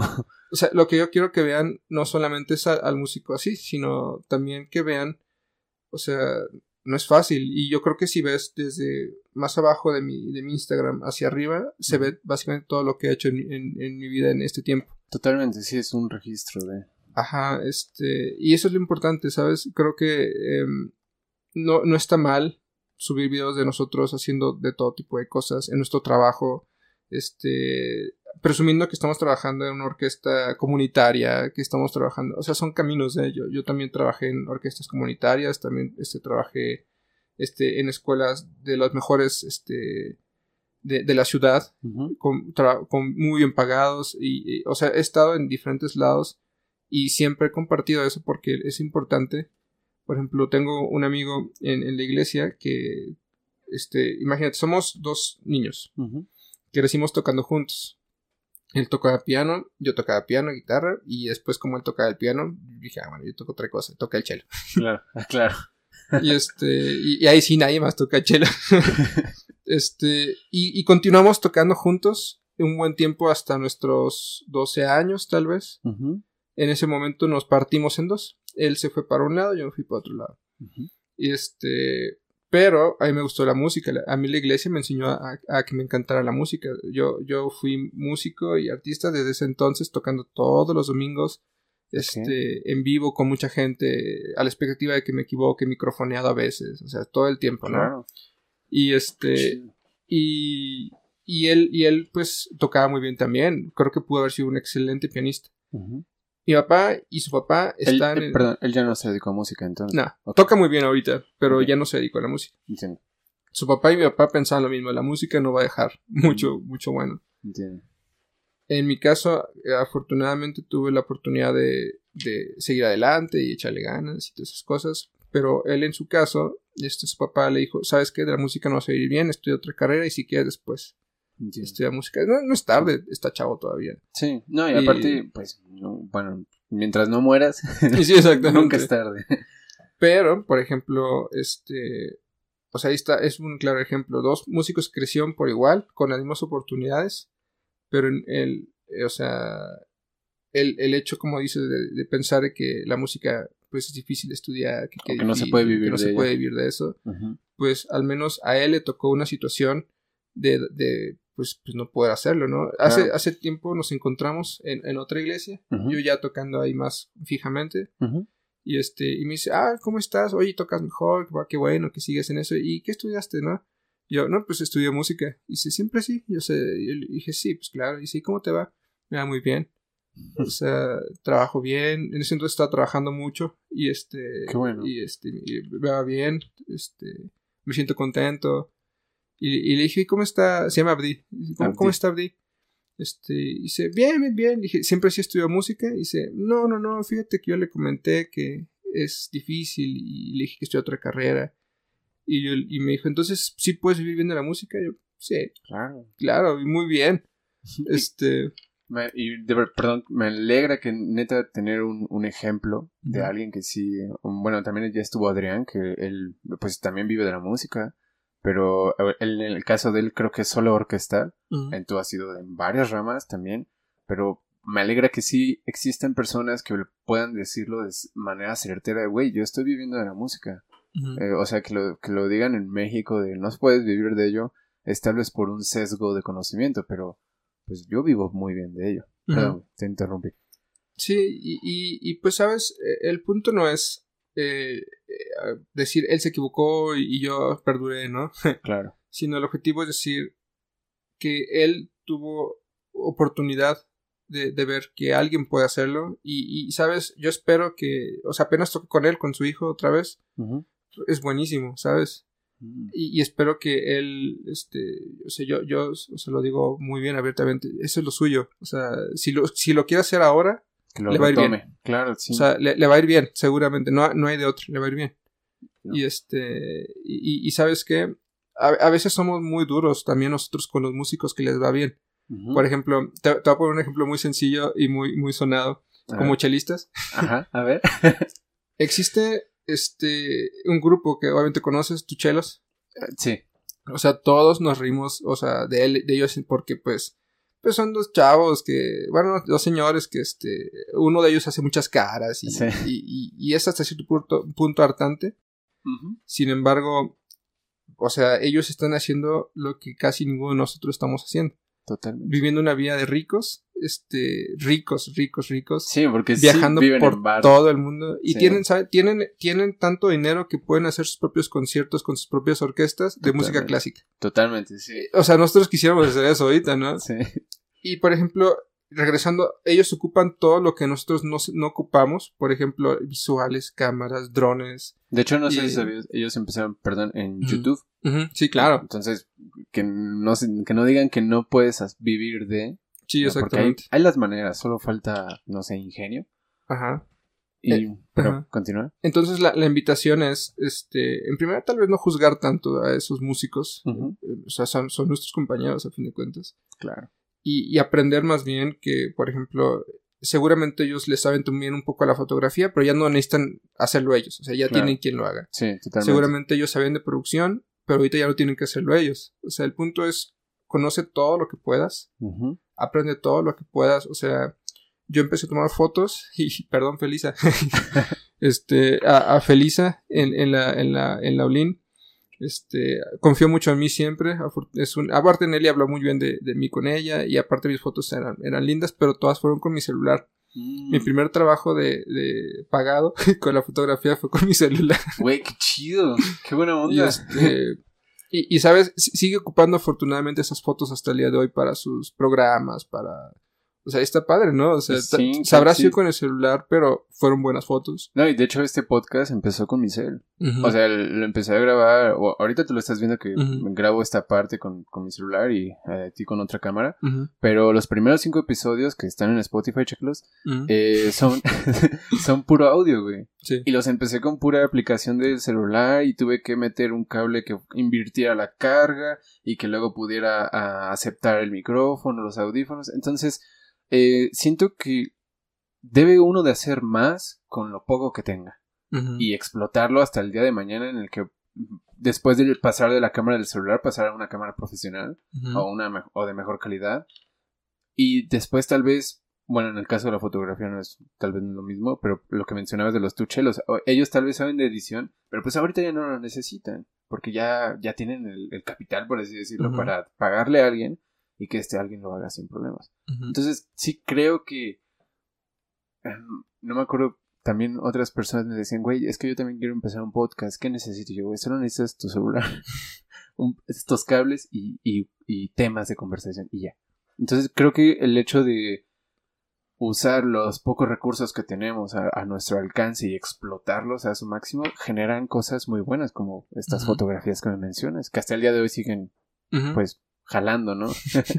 Qué buena onda, güey. Sí, y, pues, ¿sabes? A, a, lo mejor también confiar un poco en, nuestros propios proyectos. Por ejemplo, claro. este, mira, seguramente te va muy bien en tu podcast. Este, no lo sabes, el podcast te puede llevar a lugares donde no te puedes imaginar. Totalmente. Em, yo, yo empecé, digo, el, lo que te voy a contar rapidísimo, empecé a tocar en un estacionamiento para ganar dinero este, y, y ahí conocí a, dos personas muy importantes. Uno es a, Vladimir, el, chelista. este, ajá. Okay. Y, y, él me dijo, tú deberás estudiar música en la superior. Y yo, mm. órale, gracias. Este, dice, algún día vas a estar ahí, vas a ver. Y yo, y algún, y algún día llegó hace, hace dos años. Y, este, y, y, estoy, este, y otra cosa padre que pasó ahí, además de muchas otras, es que conocí a alguien que estaba estudiando enfermata y necesitaba titularse grabando un disco y me dice, oye, ¿cómo es? ¿Te grabo un disco? Y este, y de repente metimos de gente a, ese proyectito y sacamos un disco. Wow. Este. ¿Cómo se llama? ¿Recuerdas el nombre? Sí, es, es un disco que le, llamo, le llamamos Fused. Fused. Que este. Que, que le, le puse Intermundi, que es como entre mundos, que es justamente, eh, o sea, nuestros instrumentos, tocando música pues más pues, actual, popular más popular. Ajá. Y este, nos fue muy bien, trabajamos un buen rato en muchos lados. Qué chido. Y este, digo, no, no tampoco extremadamente bien. La, la, última invitación era para abrir a una banda sencilla en, el Pepsi Center. Mm, nada más. sí, o sea, o sea no, no, era la gran cosa porque realmente era una banda sencilla y todas las cosas. Ok. Ya no se hizo, ya no lo hicimos. Mm. Pero, o sea, no sabes lo que te puede llevar el, el esfuerzo de hacer una u otra cosilla.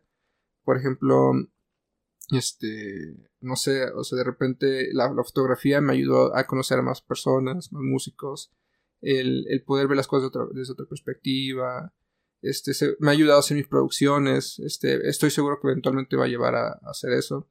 y, sabes, creo que a veces se trata mucho de esfuerzo, o sea, a veces me verán con cosas y demás, pero no saben que muchas veces me evité comidas, o me evité tomar transporte público, o me evité caminar para poder llegar, para ahorrar y este, y, es, y pues comprar mis cosas. Claro, sí, poderle invertir. Sí. O sea, yo no sé cómo ahorita dices que tienes más cosas, de hecho está, está padre tu cámara. Gracias. Y, pero seguramente costó trabajo, no, no como que, ah, tengo dinero, pues voy a comprar este, ¿no? No. Pero seguramente eventualmente también tú, esto a lo mejor se va a convertir en un pequeño estudio. Ojalá que sí. Y este, y, y no sabes, o sea, lo, lo, que te puede llevar a hacer este tipo de cosas. Sí, y de hecho el, el hecho de, bueno, Afortunadamente yo tengo apoyo de mi mamá todavía, entonces esa es una buena ventaja. Sí, claro. Pero, por ejemplo, antes de eso, yo, yo tenía mi ahorradito para... Yo no sabía qué hacer con él, ¿no? Entonces, te digo, en la cuarentena me llegó este pensamiento de... Ah, te comentaba que había tocado guitarra y en banditas. Entonces, yo me cuestioné por qué si, si había aprendido a hacer estas cosas y ahorita estoy haciendo música clásica, música académica, ¿por qué no integro todo? ¿Por qué dejé a un lado lo de antes? Si yo era bueno, creo, en lo que hacía. Entonces, vamos a volverlo a hacer. Oye, pero también estos elementos que tienes para hacer música te sirven para hacer un podcast. De hecho, yo mi idea principal es hacer música. Entonces vamos a hacer un podcast que es un poquito más instantáneo, más rápido. Y invertí más bien lo que yo podía con mi ahorrado, con mi dinero ahorrado en estas cosas que tú ves ahorita. Y pues no hay de otra más que de verdad invertirle en cositas que te vayan a servir para dos o tres años, cuatro años, tal vez cinco a lo mucho, y que eventualmente no te quedes con eso mismo, que de poco a poco vayas, como mencionaste hace ratito, si necesitas gastar todo para poder invertir en un buen instrumento, si yo necesito, digamos, vender esos micrófonos para comprar otros micrófonos mucho mejor, lo voy a hacer. claro. Entonces, yo creo que hacer Ah, no sé, em, exquisito, por así decirlo, en tu equipamiento, en, en tu, sí, en, tus cosas, te va a ayudar de verdad a crecer muchísimo más. Y todo está en el ingenio, ¿no? No puedes simplemente comprarte una cámara de 30 mil pesos y que se vea horrible. Tienes que saberla usar, tienes que indagar, tienes que investigar y tienes que saber dónde colocarla. Y ahí entras, ahí entras tú como, digamos, como artista, ¿no? Entonces, sí, yo creo que de verdad las personas que a veces se, se están autosaboteando, decir, no me sale esto, no, no, no tengo para esto, o quisiera hacer esto, pero solo tengo ciertas cosas, deberían invertirlo un poquito más, como mencionas, en, pues en trabajar, o sea, ellos mismos, no, no en un empleo, sino trabajar para que sea mejor el resultado. Sí, aparte, por ejemplo, a lo mejor tú no lo sabes, igual ya te diste cuenta, el hecho de que ahorita estés haciendo este podcast, eh, hablando así enfrente de, este, por ejemplo, al menos a mí, yo ahorita por, por X o por Y circunstancia, mi, mi, en lo que dedico más de mi tiempo es, este, afortunadamente desde que empezó la, la, cuarentena, estoy grabando en mi iglesia. Todos los, todos los, este, los fines de semana estoy ahí grabando. Y este, y también para, para este, los, también hay cosas como para los jóvenes de nuestra edad, grabo también para, para ellos. Y empezamos un grupo de, pues está Nelly, este, un amigo que se llama Dani, y yo tocando este música así enfrente de Son los que tocaron ah, vi algo de Navidad. Sí, sí, Sí, está muy bueno también esos videos. bueno, a mí me gustaron. Ok, es este ensamble específico. Ajá, exactamente. Nosotros tres empezamos grabando y, y al principio me acuerdo, vi el video de, de, hace un año de cómo empezamos y yo estaba ahí este, hablando enfrente de la cámara, en vivo, y, y, y, de repente lo veo y digo, ay, Dios santo. Así como, hola, este, nosotros estamos aquí. sí, sí. y este, y estamos emocionados. Pero, pero, pero así todo ridículo, ¿sabes? muy amateur. Muy amateur. Y por ejemplo, ahorita pienso que hacer todo este trayecto de, tiempo, estos, esos videos, todos los domingos, todos los jueves, todos los sábados, este, grabando frente a cámaras, todos. O sea, llevo un año ya grabando frente a cámaras. O sea, ya le perdiste. Y en vivo. Y, por ejemplo, ahora, hablar en, público, hablar, por ejemplo, aquí contigo, para mí ya es muy natural. Qué chido. Y, y sabes, esto cuando regresemos de, la, pandemia es una habilidad que, que adquirí que se va a ver reflejada en mi instrumento. Cuando, porque, por ejemplo, también llevo todo un año tocando mi cello en, público, en vivo, eh, con cámaras, este, pensando en que hay cámaras que me van a enfocar a mí precisamente a veces. Y me da pena porque a lo mejor, pues a lo mejor yo eh, de, cierto ángulo no me gusta cómo me veo. o, o, este. O, o X cosa de mí no me gusta. O algo así. Entonces, bueno, ya, ya sé que voy a aparecer en cámaras aquí en un buen rato. Pues, ¿qué voy a hacer? Pues voy a cuidar mi apariencia, voy a ver qué puedo hacer, voy a arreglar esto, arreglar aquello.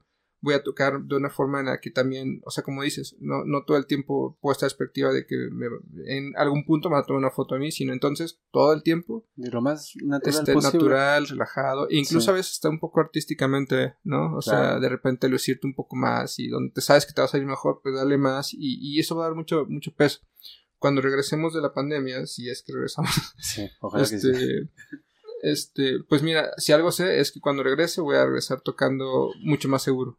O sea, enfrente de personas. O sea, apenas tuve oportunidad de tocar en, en Valquirico, en Puebla. Ah. Es, como un pueblo mágico. no, ¿Valquírico? ajá, o no sé si es Valquírico o Valquírico, no sé. Está lindo, deberías de checarlo. Lo voy a buscar. Este, no me invitaron a tocar ni nada, simplemente fui y este llevé mi chelo y me puse a tocar en algunos escenarios y este y de repente empezó a acercarse gente y por primera vez en todo un año me escuchó gente tocar en, vivo, o sea, a todo color ahí. Sí, porque supongo que lo de iglesia no había nadie. O sea, o sea es, es, un equipo de producción, este, pero no hay mucha gente. O sea, porque no, no es sano que estemos mucha gente ahorita en, lugares, ¿no? Ok, entiendo. Entonces, aquí en Valquírico fue el primer público Ajá, eh, presencial. Y, me puse a tocar y, y, ¿sabes? Fue, fue de lo más reconfortante que, te puedes imaginar. Incluso ahora, en vez de estar así todo ah, sudado, este, tuve, tuve, oportunidad de, de, proyectar un poquito más. Mm. Y este, escuchar aplausos también este, no manches, otra vez escuchar eso es como que, ah, sí. Eh". Qué chido, este, existen. Existen. Todavía existen, sí. Y afortunadamente eran personas que les gustaba la música, este, me, yo, me dice yo, yo conozco a Yoyoma, conozco a tal, este, he visto eh, conciertos de este, ah, ese fue el nombre de, de ah, este, chelista de chinos, ¿cómo se llama? De chinos, este, este, afrodescendiente, uh, Shaku. No, no, no, uno muy famoso. Bueno, un punto se me olvidó, qué vergüenza. no, está bien. Este, bueno, ah, que dice yo lo conozco en persona, casi casi, ¿no? Y este, no, me encanta grabaciones. ¿Misha? Misha. Misha Misha, sí.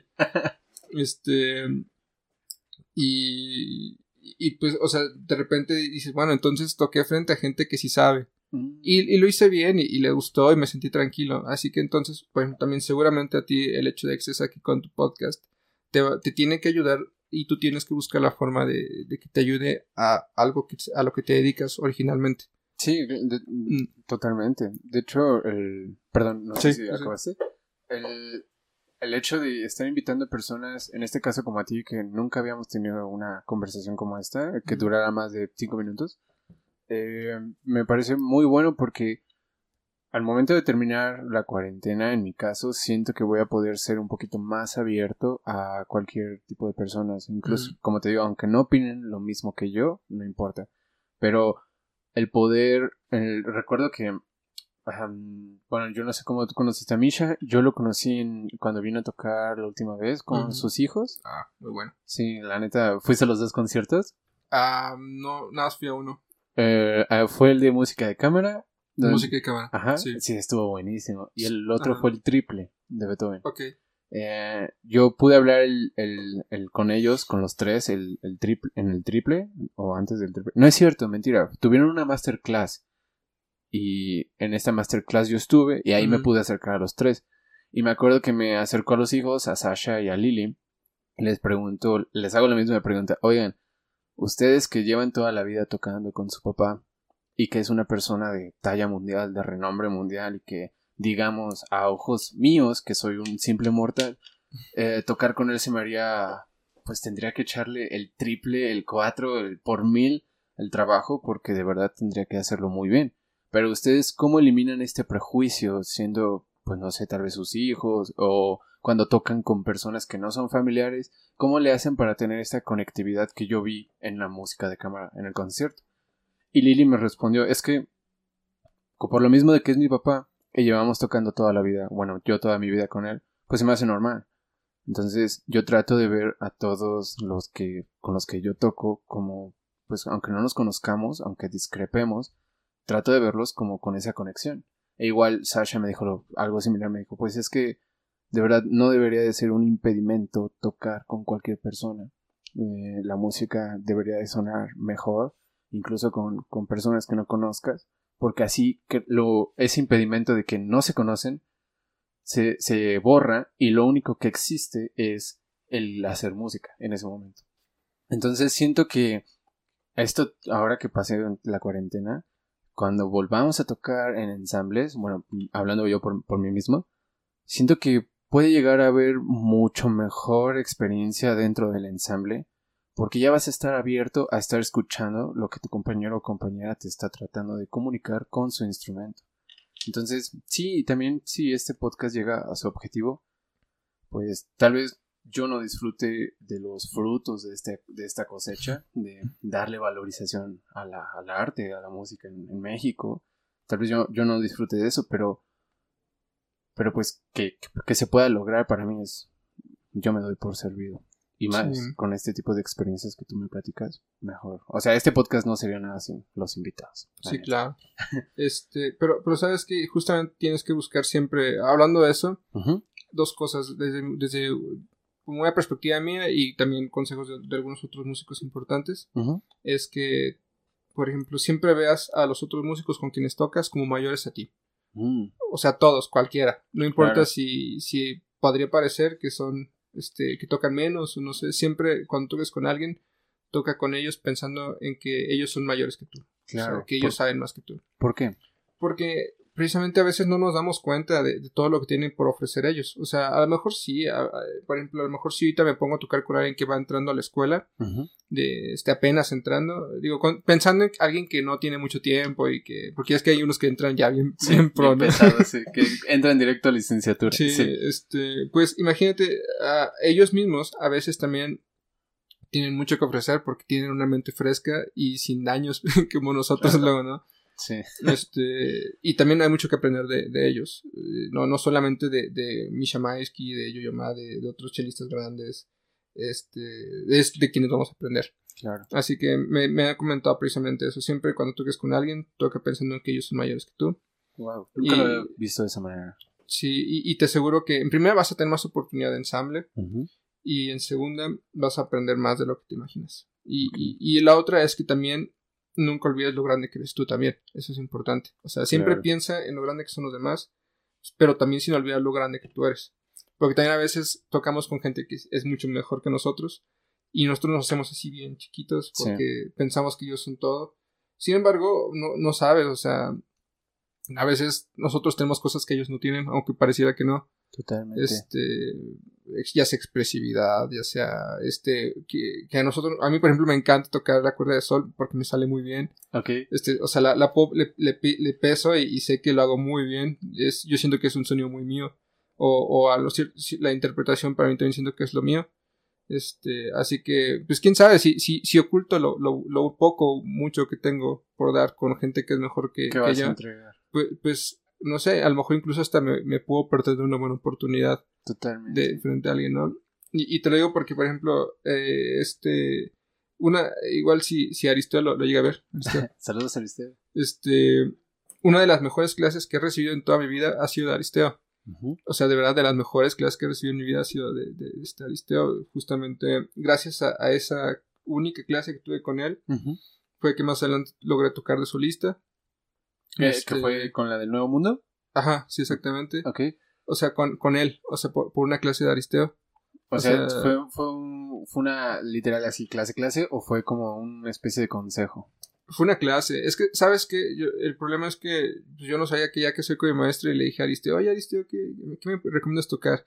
Y me, me, acuerdo que me enseñó un librito y dice, mira, está esto, está esto, está esto, este... Y dice, mira, existe esta que es la, la elegía, ¿no? Y yo, órale, suena bien padre, ahí está ahí tocando bien, bien macho. Sí. Y este, ahí este, se pone a tocarla y, y yo digo, órale, sí, quiero tocar eso. Y no me, no, me, acuerdo si fue uno o dos este, clases que, que, me dio. No me colocaron. Este. Pero, pero bien, o sea, era estudiante también, o sea, no, no, me acuerdo en qué año estaba en ese entonces.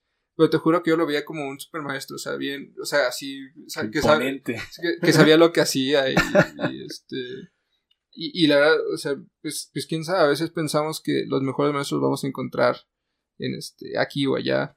Claro. Y este, y a lo mejor simplemente están a la vuelta. Sí, o sea, o sea Aristeo era, un compañero, ¿no? Y, yo que iba a saber que iba a ser tan bueno para, para mi vida en ese momento. gracias a eso, por ejemplo, la, la elegí a tocar en diferentes lados, con ese he ganado una que otra audición, he ganado tales, este, este, pues no sé, clases magistrales, este, me sale bien, pienso que me sale bien ahora, y este, mandando videos de eso, pues me ha funcionado.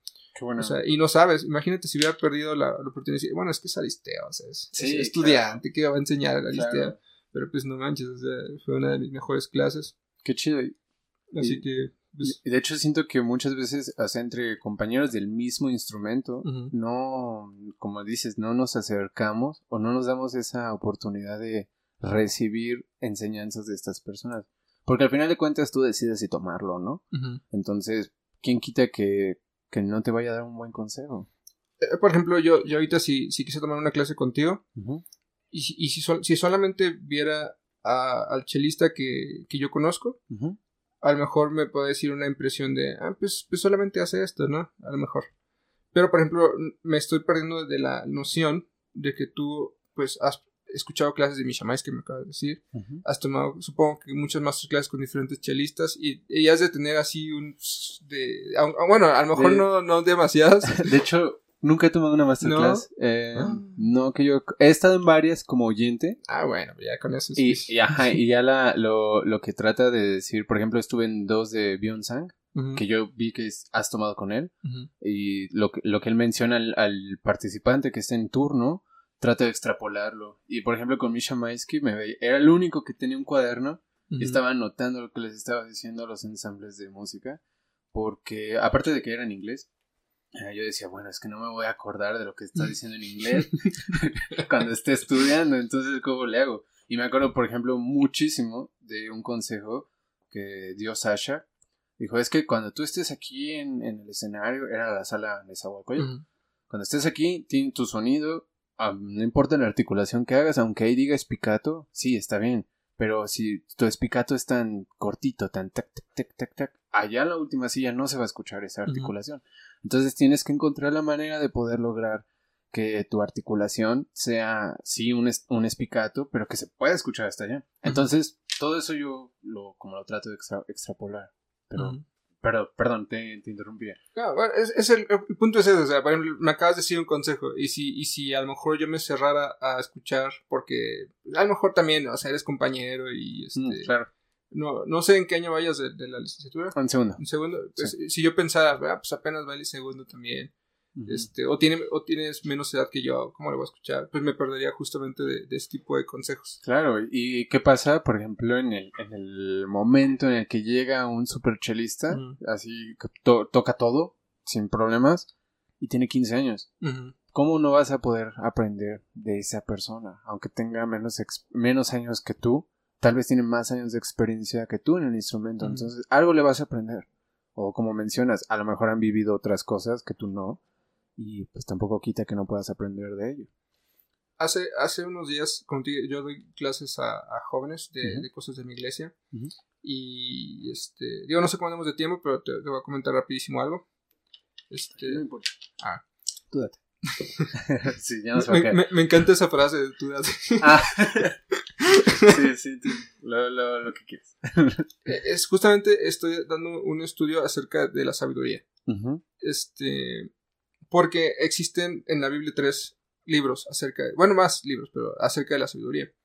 De los cuales tres son, podemos imaginarlos como, como tres personajes diferentes. Uno es la sabiduría por, por medio de una maestra o un maestro que, que, lo sabe, o sea, como como un sensei, alguien que lo sabe, o sea, porque lo ha vivido, porque, porque ha estudiado, porque es inteligente de naturaleza, ¿no? ¿Como un tipo sabio? Como un sabio, sí. Este, pero, pero más que sabio, inteligente, alguien que, lo, mm. que, nació con la capacidad. Así que ah, es, un libro que te da mil consejos para una buena vida. Pero luego existe otra, otro personaje que, que, es otro libro, que ese es un, un hombre que, que tiene la sabiduría porque ha vivido, lo, conoce por experiencia, por experiencia y porque tiene una forma de pensar muy diferente. Y dice, bueno, sí, o sea, para vivir una buena vida no necesitas solamente, pues no sé, este, tener buenos, buenos consejos.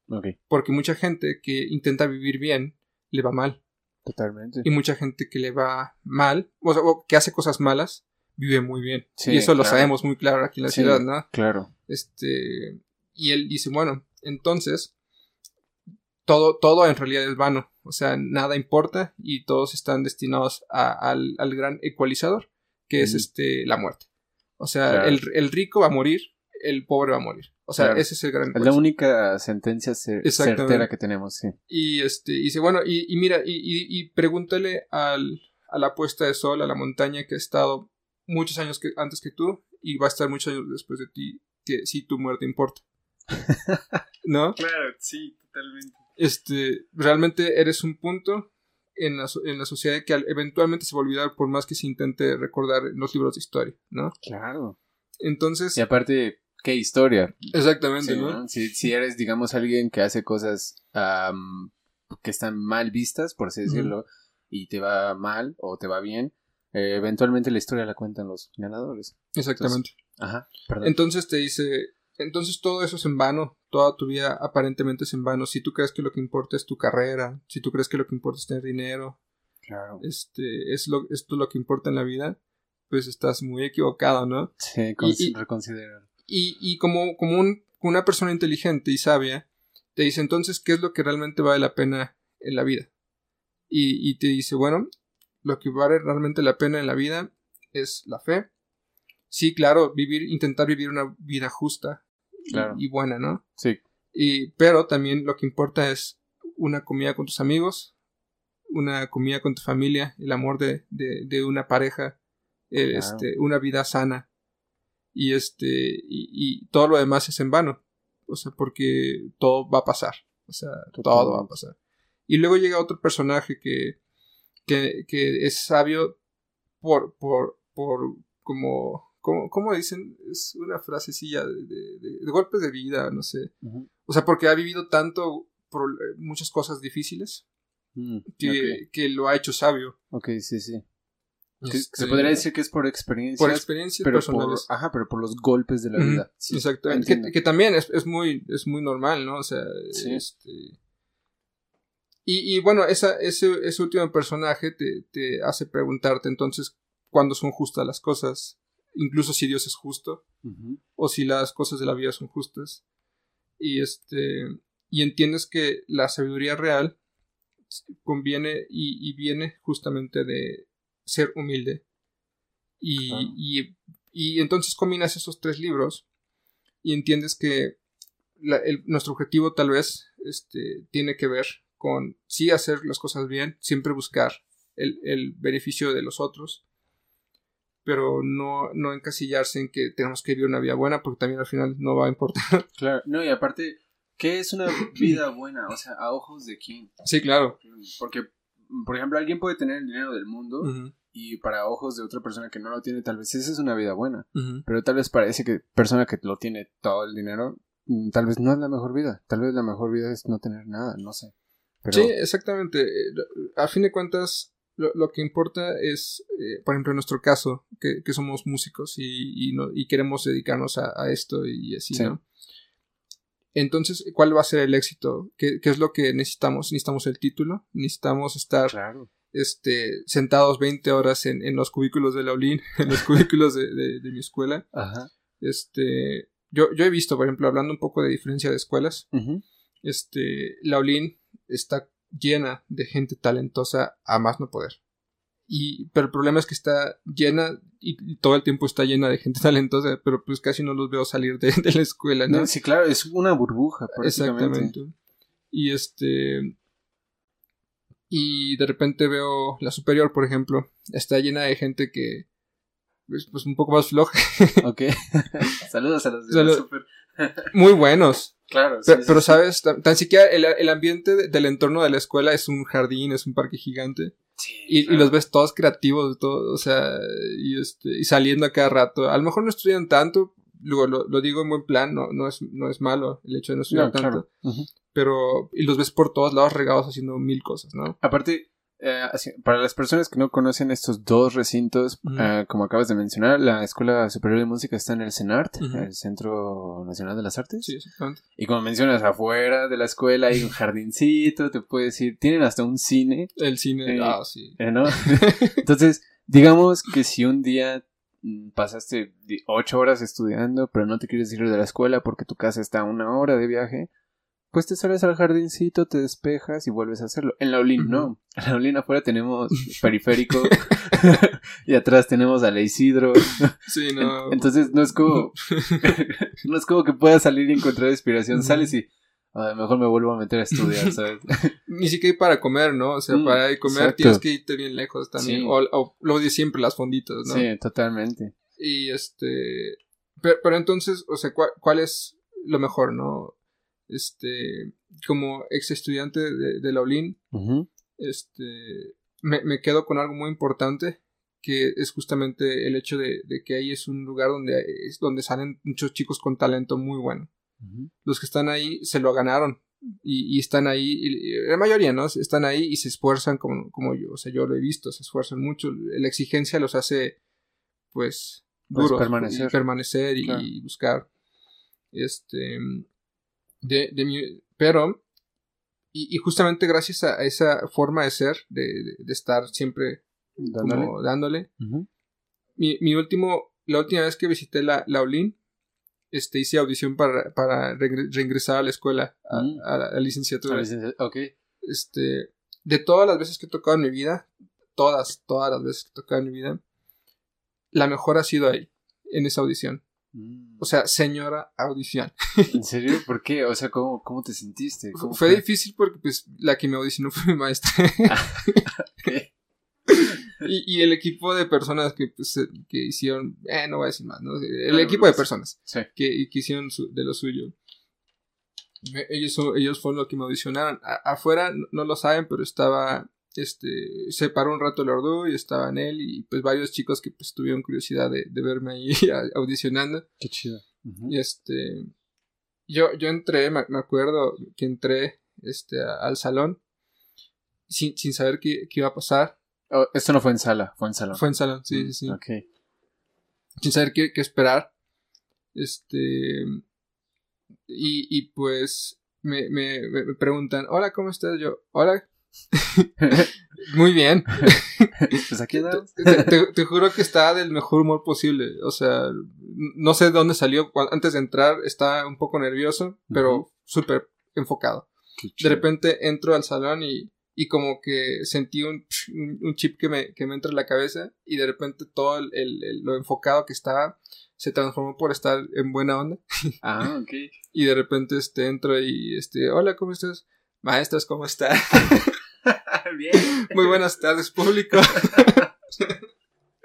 público conocedor, buenas tardes.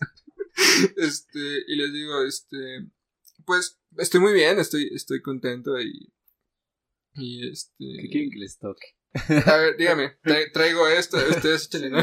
¿qué lo y, y, de hecho sí estaba muy preparado, para esa audición muy preparado. Okay. Este, me preparó Robert DeMaine, me preparó este, mi, Mila Beglaria, mm. me preparó Beverly Brown, este, la, principal de, ha sido eh, mi mejor maestro hasta el día de hoy, me preparó mi maestro actual. y, y, así, o sea, eh, como la película de Star Wars de, este, que al final dicen eh, que yo soy todos los Jedi, pues yo, yo me sentí así, ah. yo, era todos mis maestros ahí en ese momento. y en ese momento te desvaneces, ¿no? Sí. y entro y súper, súper tranquilo, ¿sabes? Y de repente me dicen, ¿qué vas a tocar? Pues voy a tocar este, el concierto de Haydn. Este, y, me dicen, ¿cuál movimiento? Y, ahí sí les pregunté, pues ustedes díganme cuál quieren. Ah, buenas. Y este, y me dice esta, ¿cómo se llama la, maestra? ¿Ela? Ajá, es mi maestra, Elzbieta. Dice, el, el, primero. Muy amable. ¿Sí? El primero, por favor. Sí, exacto. y este, yo digo, va, de acuerdo. Y este, y ya me, me, me, planto. Siempre he tenido la, la mala fortuna de que cuando me siento algo pasa, de que el, la espiga se va, no mm, sé. Y les dije, esperen porque quiero estar muy seguro de, de, eso. Y me dicen, sí, de acuerdo, acomódate. Este, muy amables. Sí. Este, pero también le veía la cara y me estaba así como de, ¿qué está pasando aquí? este no es Shalom el que se había ido. y ya de repente me planto, me siento.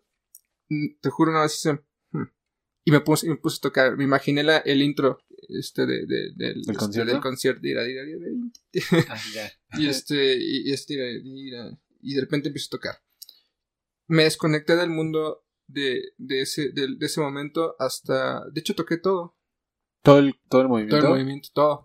Con todo y cadencia. Qué bueno. Qué chido porque a veces, bueno, a mi audición, pues me pararon. Mm. Y creo que a muchos siempre los paraban. Entonces, que te escuchen todo para mí es muy chido. Aparte, tocarlo todo en una audición, wow. Sí, o sea, y yo te juro que escuchaba la orquesta tocando conmigo, yo escuchaba todo. Está, fue, o sea, muy diferente a mi audición la superior que. Pues, pero, pero, o sea, toqué y me sentí muy bien, ¿sabes? O sea, nunca había tocado mejor. Afuera estaba, estaba Nelly. Y este, se la pasó afuera y dice que veía a las maestras así como. Wow. Qué chido. y, y, y, es que sí, o sea, ¿sabes? Justamente Laulín me dejó eso, el, el deseo de esforzarse cañón, porque también los maestros hay que respetarlos. Y, este, y yo fui a hacer la audición sabiendo que no iba a quedar, pero quería, como yo, como, como cosa personal, dar una otra impresión mía Mm, qué bueno. este, sí, yo sabía que ahí no, no iba a haber chance alguna de poder entrar. No, pero qué, qué valor el de verdad ir, poder plantarte en un sitio donde, digamos, las cosas estuvieron turbias y, digamos, o sea, no, tú, tú dices que no lo viste porque te desconectaste, pero lo que menciona Nelly, ver cómo cambian los rostros por ese asombro es, es muy gratificante. De hecho, mi maestra siempre que si está viendo estos saludos, pero me acuerdo que em, a veces le pasaba videos de, de chelistas reconocidos, como recuerdo que le pasé a Natalia Goodman, le pasé, ahorita estoy tocando Casado, eh, le pasé un video de, no, le pasé una versión distinta de Casado, de su partitura que ella tenía, e igual con otros ejemplos de otras personas, ha sido el mismo comentario. Ella es muy como de, si tú estás tocando de esta manera y, de repente un día desapareces y regresas y explotaste y regresaste de una mejor manera o estás tocando mucho más cómodo, más abierto, y es de wow, ese chico o esa chica que siga. Porque de verdad el hecho de quedarse estancado y no querer estudiar más, ella sí lo menciona, eh, no, no sirve. Entonces, si siempre estás a la digamos, con, con la idea de querer ser más como músico o, de tener mejor calidad, si así lo quieres ver, pues es mejor. Entonces, si me imagino esta escena, ah, así como me lo platican, me imagino la cara de ella y no sé, yo siento que a lo mejor le cambió la perspectiva o la opinión que tenía sobre ti. Pues realmente es algo que nunca voy a saber, posiblemente. Pero me quedo con algo importante. Eh, no lo hice para ellas como tal. No, claro. Porque, sino porque yo necesitaba sacarme, pues, el hecho de sentir que había fracasado. Sí. Y, y si yo fracasé o lo hice bien en la audición también, este, es algo que no, nunca supe. Obviamente no me quedé como... Claro, para este, preguntar. Ajá.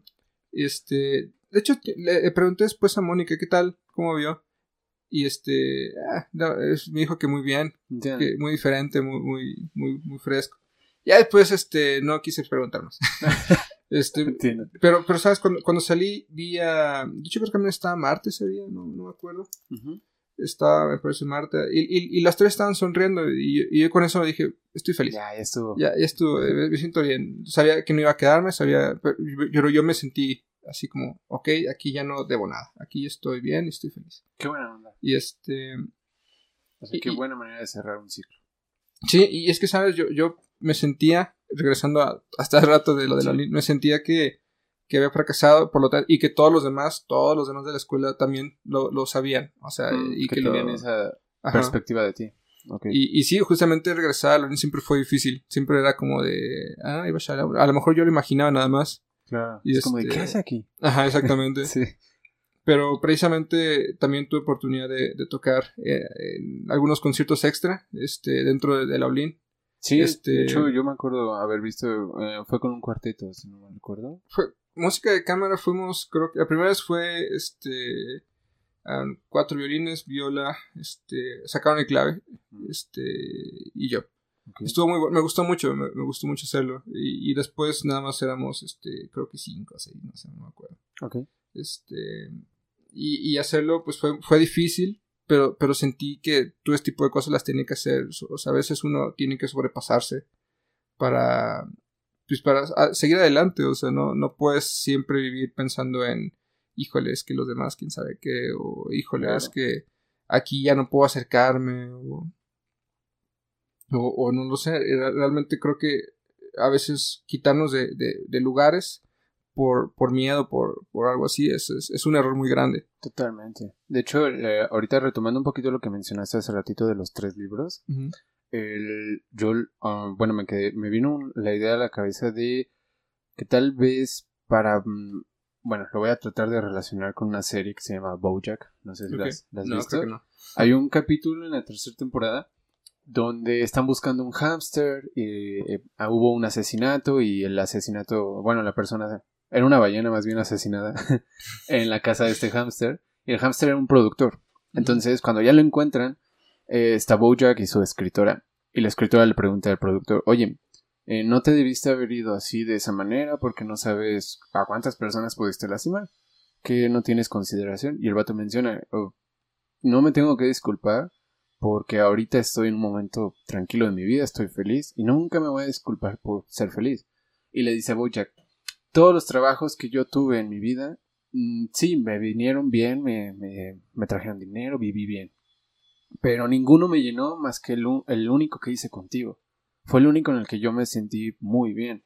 Y pues yo dije, bueno, ¿y por qué no volver a buscar eso? Y me di cuenta de que si no sueltas todo, no comienzas a ser feliz. Y eso me pegó muchísimo hace un año, fue justamente hace un año, porque si es cierto, si tú no sueltas todos los prejuicios de que tienen, o bueno, que tú piensas o supones que tienen las personas sobre ti, más tus prejuicios que tú tienes sobre ti mismo y sobre otras personas, pues nunca vas a poder avanzar.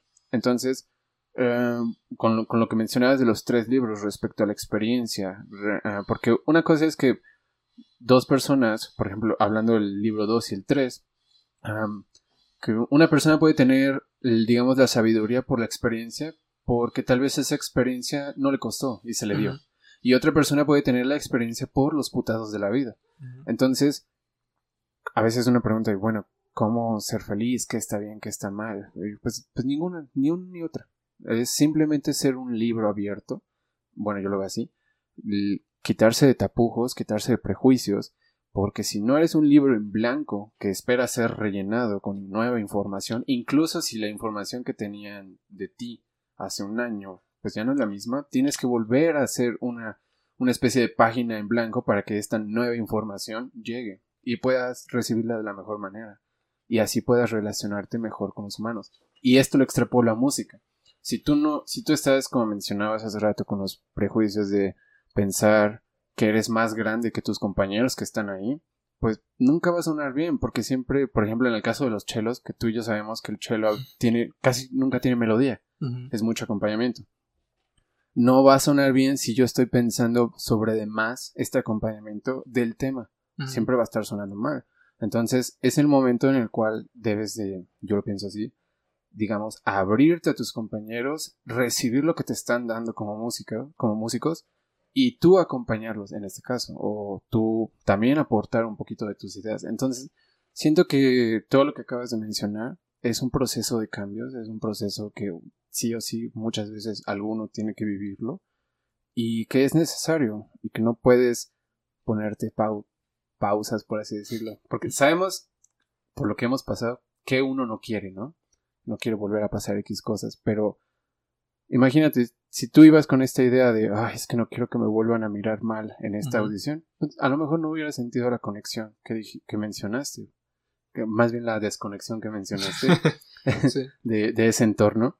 Entonces, no sé, siento que el poder ser un libro ah, en blanco, una mente en blanco para recibir nueva información, aun, aunque tú tengas información de esa misma, es mucho más favorecedor que perjudicante. No, no sé cómo lo veas tú. Bien, sí, sabes, igual, a lo mejor añadiendo a tu, a tu comentario de ser un libro en blanco, mm, no, no, siempre necesita ser nuevo.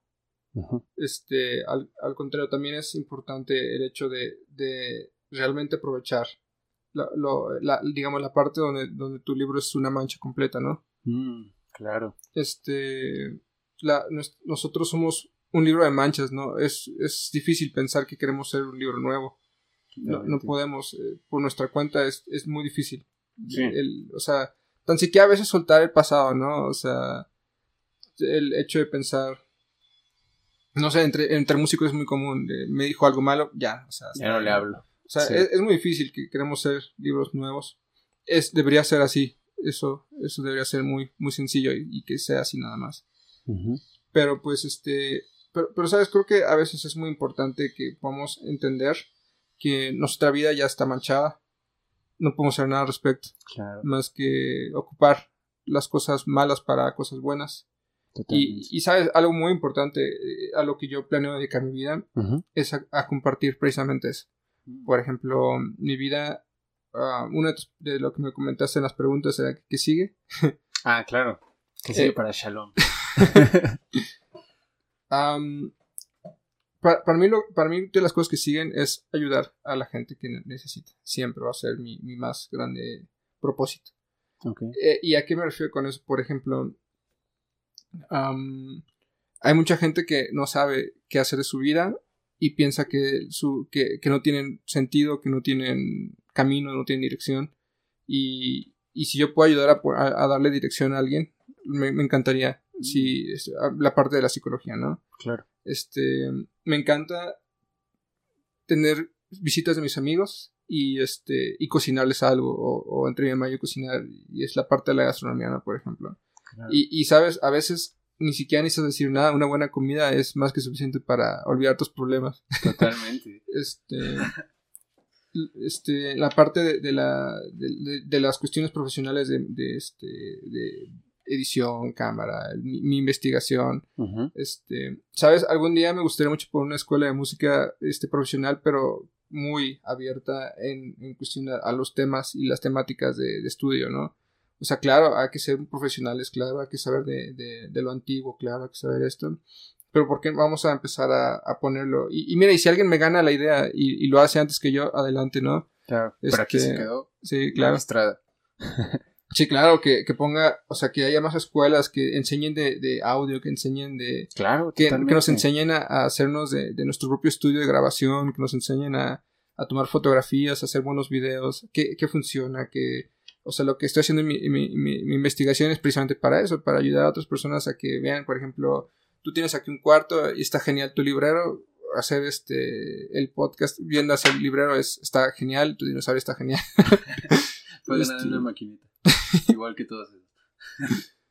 Así que entonces encontrar nuestro mejor punto de, vista visual, el, también buscar cómo hacer que el lugar suene bien, o sea, todo este tipo de cosas es algo que tenemos que aprender. Totalmente. leyes, leyes de la física para poder entender cómo funciona, entender que gracias a la física en las mañanas tocar y grabar es muy bueno, ideal. Sí. Este, días con frío. Este, o en las noches cuando todo, todo está en silencio, también es más difícil grabar porque es muy fácil notar cualquier tipo de falla y errores.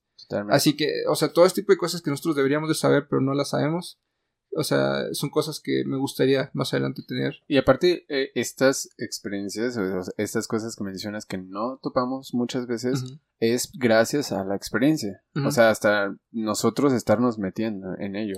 Por eso te mencionaba que yo creo que los, los planes de estudio de los conservatorios tradicionales actualmente ya están un poquito anticuados o se están quedando atrás. Porque como ahorita dijiste, yo creo, yo pienso que todos los músicos deberíamos aprender un poquito de edición musical. Porque al final, yo cuando tocaba en banditas, yo tenía la esperanza de que en algún momento iba a grabar en una disquera.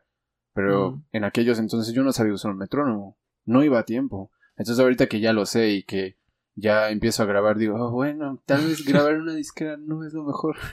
a veces pienso eso, ¿no? Pero no lo hubiera sabido si no hubiera yo entrado a ese mundo. Entonces, sí siento que las escuelas deberían de por lo menos poner una clase de, bueno, no sé, de, mira, puedes hacer todas estas cosas como músico y también tienes estas otras opciones, a, no sé, adhiérelas a tu trabajo. Mira, algo que sí me, sí me dijo de maestro en algún punto, este, dice, la música es, es más abierta de lo que crees. Este, el, el claro, me dijo, la música es más abierta de lo que crees, así que si no te dedicas específicamente a la música clásica, hay más ramas en la música en lo que puedes dedicarte, ¿no? Claro. Así que también a veces nosotros estamos enfocados en que, en que estar, eh, en llegar a una orquesta, ser solistas, pero, ¿sabes? También he conocido gente que ya llegó a eso y no es feliz, mm. porque realmente sí le van a pagar y sí esto, pero, pero no es lo que quería realmente. Este, nuestro, nuestra idea también no solamente es, ser atrilista o ser solista, o sea, no, no es donde termina nuestra vida, básicamente. Claro, de hecho. O sea, realmente hay mucho por hacer. Creo que incluso va a ser necesario muy, muy pronto porque la música clásica también em, empieza a aburrir a muchas personas. Claro. O no se da difusión, entonces nuestro punto es sobrellevar y ver qué podemos hacer con los instrumentos que, sea atractivo para los demás. Totalmente. De hecho, he estado pensando mucho en, en bueno, eh, vivimos en México y, a veces nos, el otro día con un compañero de clarinete, nos preguntaba, él, él, hacía la pregunta, ¿qué nos identifica como latinoamericanos a los latinoamericanos? Y yo, yo la extrapolé y dije, bueno, ¿qué nos identifica a, me, a los mexicanos con la música mexicana? Porque siento que está Mm, hay, de, hay diversidad por todos lados, entonces no hay una identificación como tal vez en Viena lo es con Mozart. De, ah, pues nosotros, pues Mozart, ¿no? Nosotros aquí, ¿quién tenemos? ¿Quién podría decir el himno nacional? No creo. entonces, siento que, que por ejemplo, en, en, ese aspecto de México, a veces no sabemos ni siquiera uh, qué, qué es lo nuestro, qué, qué, qué ramas tenemos. Ok, tenemos clásica, tenemos compositores clásicos, tenemos rock pop, tenemos a Zoe, tenemos esto, tenemos esto y esto y esto. Y a veces no sabemos ni siquiera hacia dónde partir. No me acuerdo que iba con esto, perdón. Pero creo que básicamente era más que nada, pues tratar de, de, como músico, ir, ver que hay distintas ramas y poderse dedicar a cual, o saber cómo, perdón, saber cómo funcionan estas ramas y ver si te puedes dedicar a alguna de ellas o a varias, no solo a música clásica.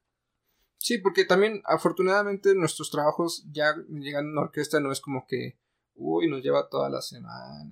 No. sí.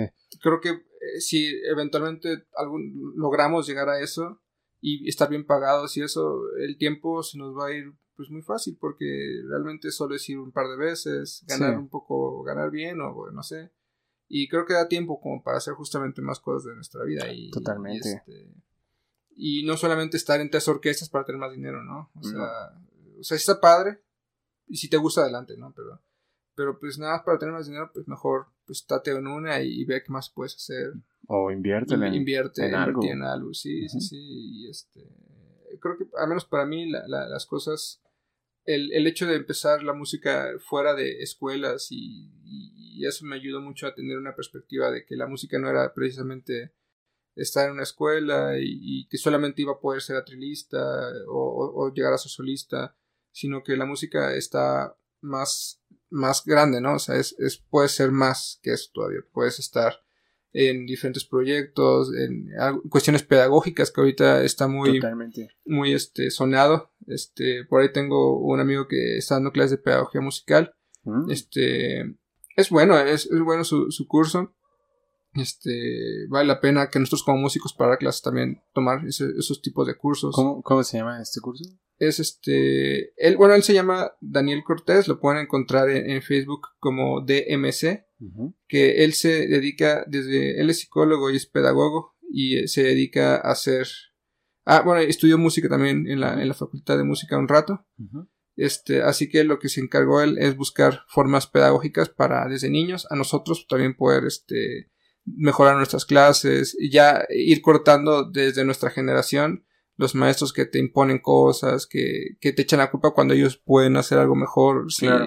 O sea, este, para, nosotros es importante, aunque sea tomar pues un curso pequeño, diplomado, porque tenemos que entender que también a veces las cosas no son, no fueron nuestra culpa. No, claro que sí. perdón. Dime. Eh, a mí se me hace un punto buenísimo. De hecho, bueno, no lo puse porque no sabía. Qué bueno que lo mencionas porque volviendo al, digamos, al sistema educacional que te imparten los conservatorios, que solo es hacer atrilista, solista o, tocar y tocar y tocar y ya.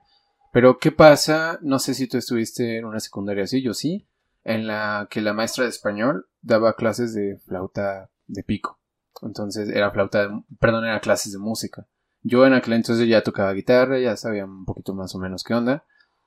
Yo sabía que no era una flautista, entonces decía, ¿por qué una maestra de español está dando clases de flauta de pico? ¿Por qué no traer, a hoy en día me lo cuestiono, ¿por qué no incentivar a los músicos académicos también al ámbito educacional en escuelas como esta, como secundaria, y no sé, tener ahí un buen músico, un verdadero flautista o una verdadera flautista enseñando bien música a los niños. No alguien que solo se sabe martinillo, ¿no? Alguien que puede ir a tocar Ravel, por ejemplo, y que llame la atención de estas personas. Sí, claro. Eh, eh, uno de mis primeros trabajos fue justamente hacer eso. Mm. Este. Está, está en chavito, ni siquiera había entrado a la escuela todavía.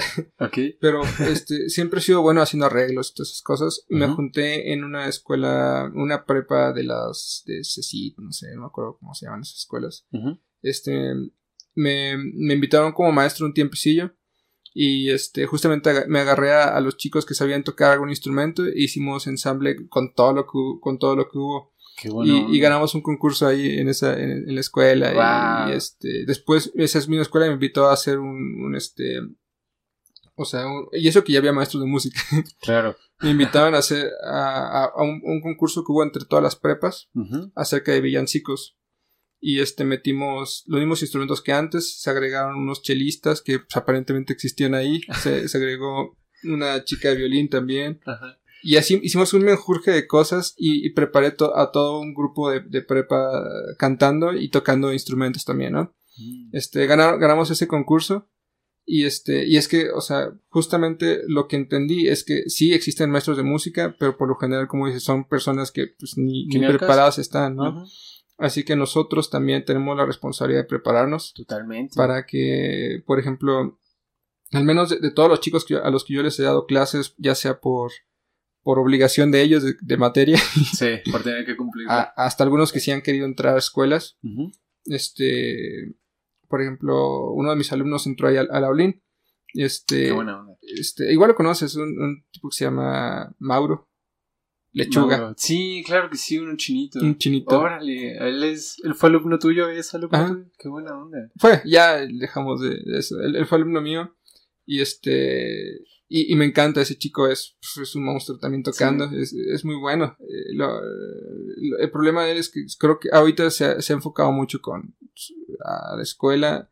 En su entonces, la última vez que lo escuché, y está empezando a perder lo, lo que yo conozco de él, o sea, su, su, su o sea, su talento magnífico que tiene, su esencia, es que es un chico talentoso. Y luego a veces los maestros no ocupan eso, no ocupamos eso en nuestros alumnos y los hacemos sentir tal vez menos. Sí, o que, bueno, sí eres talentoso, pero espérate. Sí. espérate. Tienes que aprender esto, esto y esto. Así que entonces también yo recomiendo mucho que, que se tome como pues busquemos la forma de, de, de tomar cursos de pedagogía también para que pues, nosotros entendamos. O sea, si no queremos dar clases está bien, no, no pasa nada, pero, pero sí nosotros entender claro, lo, que es la enseñanza. lo que es la enseñanza y que también no es tan fácil para los maestros. No. Así que pues es importante. Aparte creo que la, o sea, voy a referirme como a la carrera de músico o la carrera de música, creo que es de las pocas carreras, y no es que me atrevería a decir que hasta la única, en la que puede ser al mismo tiempo alumno y maestro. Sí. Entonces, ese nivel de, digamos, esa experiencia, eh, lo que te entrega de conocimiento es enorme. Porque te pones en los pies de, ok, si eres alumno, te pones en los pies de recibir, de recibir la enseñanza, lo voy a hacer. Pero cuando te eres maestro y, digamos, quieres ser un buen maestro eh, y tener buenos resultados como el que un alumno tuyo entre a una escuela, eh, si quieres hacer eso, te, te cuestionas, oye, entonces, ¿qué le voy a enseñar a mi alumno? Digo, a mí me enseñaron esto y si esto no me funcionó, ¿cómo le hago para, no sé, para transmitírselo, ¿no? Me parece excelente idea. Pues sí, y también, ¿sabes? Es, complicado, también hay que ser preparados mentalmente para, para hacer lo mismo, ¿no? El trabajo de maestro-alumno, por ejemplo, yo estuve, yo, yo entré en depresión un tiempo después de la Olin, este, y, sabes, me metía, me, me metí un tiempecillo a tomar terapia pero, pero, ¿sabes? las personas que más me ayudaron realmente fueron mi maestra, mi última maestra, que fue Beverly Brown. Ella me ayudó a salir totalmente de la depresión, más que cualquier terapeuta. Y, y, luego mi maestro Sergio también me ayudó a salir de la depresión. Este, y pues, pues ¿cómo, no? Si son, o sea, ellos que van a ser de, de este, pues, no sé, terapeutas. Claro. Pero, ¿cómo, fue, si puedes mencionarlo, cómo fue, eh, digamos, este consejo que te dio Beverly para poder tú digerirlo mejor y salir de. Algo, algo, fácil de explicar es que nosotros, y, supongo que alguna vez ya lo has vivido tú, si estamos estresados, o algo así, no funcionamos en nuestro instrumento. Totalmente. O sea, incluso, o sea, estresados, pues, o sea, podemos tocar peor que, que alguien que va empezando con su instrumento, porque, o sea, sabemos, pero pues todo mal, ¿no? En especial el arco. Sí. Y, lo tensamos, nos cansamos a los 10 minutos de tocar, al, minuto de tocar, ¿no? Incluso, sí. Este, o, más fácil todavía, ni siquiera queremos tocar. sí. sí. Este, lo que ellos me ayudaron para poder salir de, de la depresión ¿sabes? Es justamente a ayudarme a creer en mí a través de, de, lo que yo soy, o sea, ayudándome a recordar quién era. Me dijeron, mira, ¿tú, tú quién eras antes de, de, de, la ¿no? O sea, y, y, justamente recuerdo pues era un chavo bien alegre, muy, muy movido, muy vivo. Este, hice demasiadas cosas. En el transcurso de que estuve en la escuela hice muchas cosas. No todas salieron bien, pero tampoco no todas salieron mal. Así que entonces, ¿qué es lo que tienes que hacer? En primer recordar quién eres. O sea, ese fue el primer el consejo que me dio mi maestro. Recuerda quién eres. Y este, y, justamente recordé que pues antes de todos los problemas, pues yo era un chico alegre, muy motivado. Como te dije, trabajé en, cosas de música desde antes de entrar a la escuela. Claro. Este, o sea, hice muchas cosas y, mi esencia original es ser alguien alegre. Y, ser alguien que y alguien movido y alguien muy trabajador. Yo empecé a trabajar desde, los 12 años más o menos. Ok, muy joven. Este, por necesidades económicas y toda mi vida he trabajado. O sea, toda mi vida he trabajado y este y ha sido y ha sido pesado, sí, pero pues también he aprendido mucho. He sido, he sido independiente mucho, en mucho de mi vida también. Y este y así, ¿no? Así que entonces recuerda quién eres, esa es la primera cosa que, me comentaba. Luego este, también me, me, hizo recordar que el mundo no es tan complicado como parece. O sea, sí, una maestra me hizo un poco de daño, pero no significa que todo el mundo esté igual mal. En la posición. En la posición. Así que tal vez nosotros, a lo mejor sí, a veces estamos, este, nos encontramos amigos, personas que nos han hecho daño, pero no todo el mundo es igual. Totalmente. Y, y también entender algo muy importante, que a veces nosotros somos difíciles, todos somos difíciles y hemos dañado a alguien alguna vez en nuestra vida. Pero no significa que realmente seamos malos. Claro. Sino que a lo mejor también nosotros no hemos pasado algo bueno y nos hace pues compartir las cosas malas con otros. Sí. Así que... O con el primero que tengamos enfrente. Exactamente, ¿no? Aprender a perdonar fue la segunda cosa que me dijo ella. Ya, déjalo pasar, perdónala, perdona lo que pasó. Este, entiende que también, pues tú no, supongo que no fuiste tampoco un pan de Dios, ¿no? Y pues sí, justamente yo estoy consciente que yo no fui tampoco completamente un pan de Dios. Claro. Y este. Y. Otra, otra, otro tip que me dio simplemente fue ser un maestro, o sea, un guía real. Mm, o sea, y. Igual mi, maestro me, me, decía. Este, yo le decía, no, maestro, perdón, es que hoy no estudié tanto porque me siento así. No te preocupes. Mira, vamos a ver, ¿qué, qué, qué tienes ahorita? ¿Qué, ¿Qué podemos ver? Y ya me ponía a tocar y decía, pues tengo esto oye, pues está muy bien, mira, ¿qué te parece si, si hacemos esto? Y de repente empezaba a tocar. Y decía, oye, muy bien, ya lo sacaste. No, tú continúa. Ah, ok. Ya, ya lo sacaste, vas bien, adelante. ¿Por qué no sigues un poquito más? Y, empezaba a seguir más. Y sin darme cuenta ya lo tenía, pues obviamente ya lo tenía. Y este, solamente era cuestión de, de mentalmente yo decir, o sea, quitarme trabas. Y, y entendí la importancia del maestro, ¿no? De, de, cómo es, de que tienen que ser, o sea, que tenemos que ser también fuertes a veces, sí, pero, o sea, también dulces, tenemos que ser, este, sabios con lo que decimos. Claro. Y, este, cuidadosos con lo que decimos también. Y sí, es mucha chamba estar todo el tiempo cuidando qué vamos a decir, sí, pero pues que es importante, o sea, no, no podemos dañar a nuestros alumnos ni... No, totalmente. Y, hacerles sentir que no pueden, si nosotros somos maestros, ¿no? También. Totalmente. Aparte, ahorita un buen punto que, que me recordaste, ahorita con lo que acabas de platicar, es de que no puedes estar juzgando, en este caso, al Shalom de, del año 2016, por así decirlo, al Shalom de ahorita, que ya pasó un enorme tiempo, y como dices, has estado reflexionando y pues no puedes quedarte en el 2016 que ya pasó. Tienes que seguir siempre moviéndote, siempre avanzando, no quedarte estático nada más.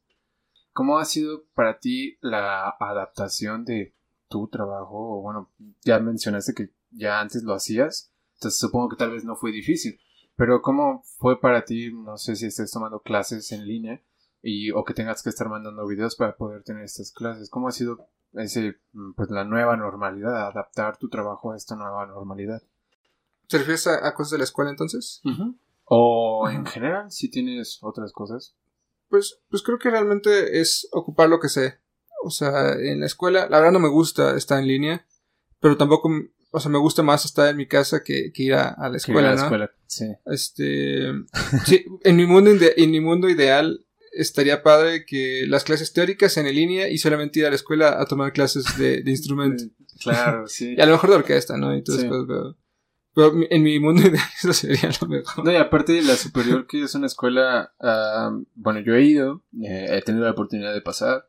Ah, sé que los cubos son imposibles de tener.